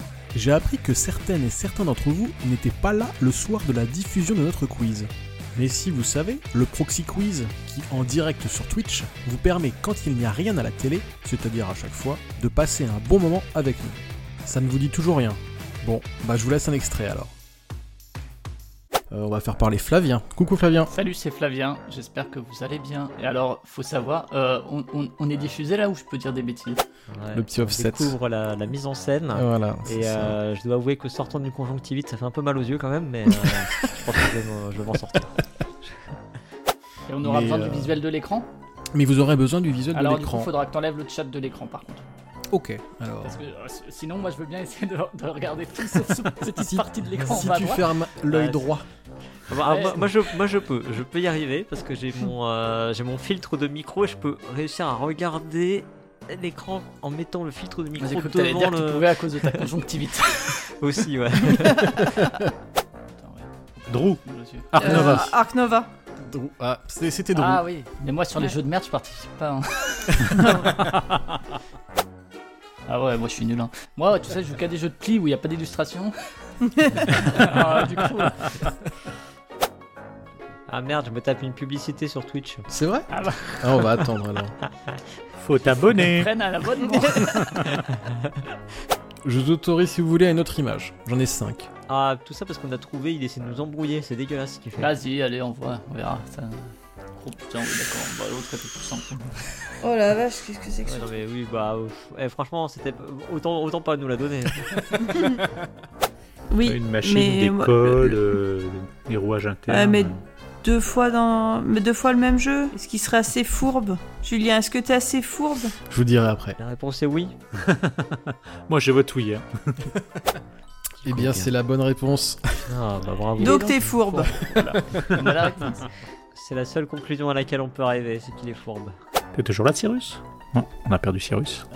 Est-ce qu'il est encore sur le. Il est là, ouais. Ah oui, c'est- il, a, il s'est mute. Ah, j'avais mis mon micro, pardon, euh, excuse-moi. bon. Il hurle la Euh, réponse j'étais en depuis train le de- début. J'étais en train de résumer. Ouais, mais oui, exactement, mais personne m'a entendu. Pour la peine, je la dirai pas, voilà. S'il y a des dés sur la couverture, on peut parler de dés. Mais s'il n'y a pas de dés dans la couverture, on peut pas parler de dés. Dans ce cas-là, si c'est un jeu avec, euh, avec des dés. Donc on est vraiment sur Je- Je l'image. prendrai Elodie comme partenaire. Je suis très touchée. Je suis, très bah, touchée. je suis désolé. C'est la toi. première fois qu'on me choisit en premier. Ça m'était jamais arrivé. C'est Flavien qui va décrire, t'as pas gagné. C'est ça. T'as jamais joué avec moi à Codenames, euh, Elodie. T'as jamais joué avec Flavien à des jeux de communication, toi Bah, je te conseille Princess Rebel, qui est vraiment à la fois très jolie. Alors, et c'est très Rebel malin, Princess, hein. euh, Rebel Princess, oui, pardon. Ouais, bah, c'est Princess je Rebel l'ai. dans ma tête. Euh, Gaume qui était sur le chat tout à l'heure me l'a ramené. Ah bah, il est cool. hein. Qui Gaume ou? La latence ne va pas trop jouer parce que cette fois-ci, vous allez jouer tous ensemble. Vous êtes. euh, Ah non, les seuls trucs où je mets des points, c'est du coop, c'est ça que. L'arnaque. L'arnaque totale. Toujours pas convaincu? Ah ouais, peut-être toi au fond là-bas. Tu dis que ta connexion internet est pas assez bonne T'inquiète pas, t'es pas la seule. Je suis prête, mais j'avoue que j'ai pas la fibre chez moi, donc j'espère vraiment que ça va pas me. Moi, comme j'ai l'écran sur mon téléphone, c'est tellement petit que c'est sûr que je vais pas, je vais pas Et pouvoir. comme t'es en Ardèche, de toute façon, t'auras tellement de Ah ouais, moi je suis aux fraises, ouais. c'est ça, c'est foutu. Euh, vous rigolez avant que je la vois, c'est pas drôle. je la vois toujours pas là. Oh putain. Oh la vache. Non, c'est un cerf. Non, c'est un cerf. Je vois toujours pas l'image. Alors, rassuré? Ok, c'est vrai, il y a un point important qu'il faut que je t'évoque. Certains participants sont, disons, mauvais joueurs. Ah, ah, non, non, non, ne me fais pas dire ce que je n'ai pas dit. Tu n'auras aucun nom de ma part. Je te laisse te faire ton avis toi-même. Nous avons un bloc-notes de 50 feuilles. Ouais, c'est pas pour moi ça. Je déclare forfait. Mais oui, Sagrada, c'était dans mon quiz avec le nombre de dés. Mais oui, en plus, c'est ça, je me suis dit que t'allais tout de suite le trouver. Ça me semblait bizarre. Ouais, 90, oui. 90 dés. Ah ouais, parce mais que tu fais des questions pour certains, certaines personnes. Non, mais c'est quoi le délire? Non, mais moi je note surtout que ce quiz est truqué. Oui, moi j'ai décrit ce que je voyais. Hein. Ah oui, c'est que de Attention, elle va pas nous disqualifier donc oui, c'est un, un card driven euh, super connu. Il a été top 1 sur BGG. euh, moi aussi, je peux t'en faire de là comme ça. hein. Euh, Est-ce qu'on peut leur enlever des points? Parce que c'est pas les drapeaux des États-Unis et euh, de la Russie quand même qui sont en haut. Donc on remarquera le fair play. Hein. Oui, oui. Il y aura un bonus fair play à la fin. ah non, mais tu voulais faire gagner. Mais, non, mais dis-le si tu voulais faire gagner. Je dis rien. En fait, je dis rien, comme ça ils interceptent pas et on est bon. Ah ouais, après ça peut être une technique Ah pour ouais. juste gagner. Ah, c'est- ça joue- ouais. Ou je vais dire tout l'inverse de ce que je reçois. Oh, pas l'anti-jeu. trouvé, mais eux non plus. Ouais. Oh, l'anti-jeu. Oh, le non-fair play. Aïe, aïe, Il y a un point fair play, hein, n'oubliez On, pas. est- on- on joue la compète, nous. Hein. non, mais il y a, un- il y a un 0,5, un 0,1. M'en point fair play. fous, je vous ai écrasé sur la première manche. Ah, bah d'accord, vas-y, bel esprit. hein. T'as vu comment elle est Ah bah tout à fait. ah bah on me cherche, on me trouve. Le point du fair play, là, il vient de partir en fumée. Et je me suis dit que était l'évocation de l'architecture... Enfin, ouais. Non, c'était pas gentil. ça. Moi, j'enlève un point à Julien. J'ai toujours pas vu passer Race for the Galaxy passer. Hein, donc, euh, jusque-là, c'est truqué, orienté quand même. Quoi? Non, euh, j'ai pas du tout orienté ce montage, c'est faux. Bon, quoi qu'il en soit, n'hésite pas à nous rejoindre sur Twitch. Et si tu veux regarder ça plus tard, c'est dispo sur YouTube. Et en attendant, quiz bien. Merci Julien pour, euh, pour ce, euh, ce, ce florilège, comme on dit dans le- en français, parce qu'on dit pas best-of en français, on dit florilège, qui, qui donne envie de... Ouais, en fait, c'est une bande. C'est tu parlais d'une bande annonce, mais c'est aussi une page de publicité en fait. Donc on peut, on peut insérer dans, dans les chroniques maintenant des, des espaces publicitaires. Bon, on pourrait les, faire, les facturer hein, quand même, des beaux espaces publicitaires comme ça. Juste après avoir parlé de mes slips, c'est toujours sympa pour les annonceurs. Tout à fait. Bah, si le slip, si le slip français veut nous envoyer, euh, veut m'envoyer des slips pour que j'en fasse une review, euh, euh, on reçoit pas de jeu, mais est-ce qu'on peut recevoir des slips des éditeurs Faudrait voir dans les statuts. On Ah, Je vais aller voir si on peut voir. En tous les cas, n'hésitez pas euh, pour le prochain proxy quiz à venir euh, vous, vous connecter sur, euh, sur Twitch pour participer Voilà. euh, via le chat et pour aider les concurrents et les concurrentes. Quoi, parce que parfois, c'est c'est un peu laborieux. Voilà, pour être- essayer d'être plus rapide que, que les membres de la Proxy Team pour les, pour les aider un petit peu. En tous les cas, euh, cette, euh, cette nouvelle chronique remplacera euh, le micro dans la boîte que faisait Julien la saison précédente. Mhm. Je ne sais pas si on l'avait dit, je crois, je crois qu'on ne l'avait pas précisé. Euh, non, je, ne l'avais pas précisé. Mais on finira donc toujours par un jeu en fin de, en fin de chronique. Mhm. Euh, soit ce sera le jeu de cargo, soit ce sera euh, les- le proxy quiz. Et donc, bah, c'est déjà, déjà la fin de, de cette émission. Et oui, comme le temps passe. Que vous ayez aimé notre émission ou non, faites-le nous savoir en nous laissant un commentaire sur le site podcast.proxy-jeu.fr, proxy avec un i et jeu avec un x. Vous y trouverez toutes les infos sur les sujets que nous avons abordés pendant cette émission. Vous pouvez également nous contacter sur X slash Twitter, Facebook, Instagram, Discord et surtout parler de nous autour de vous. On se retrouve la semaine prochaine pour un épisode des Jeux du mois présenté par un duo incroyable et le mois prochain avec de nouvelles chroniques. Et en attendant, Jouez bien.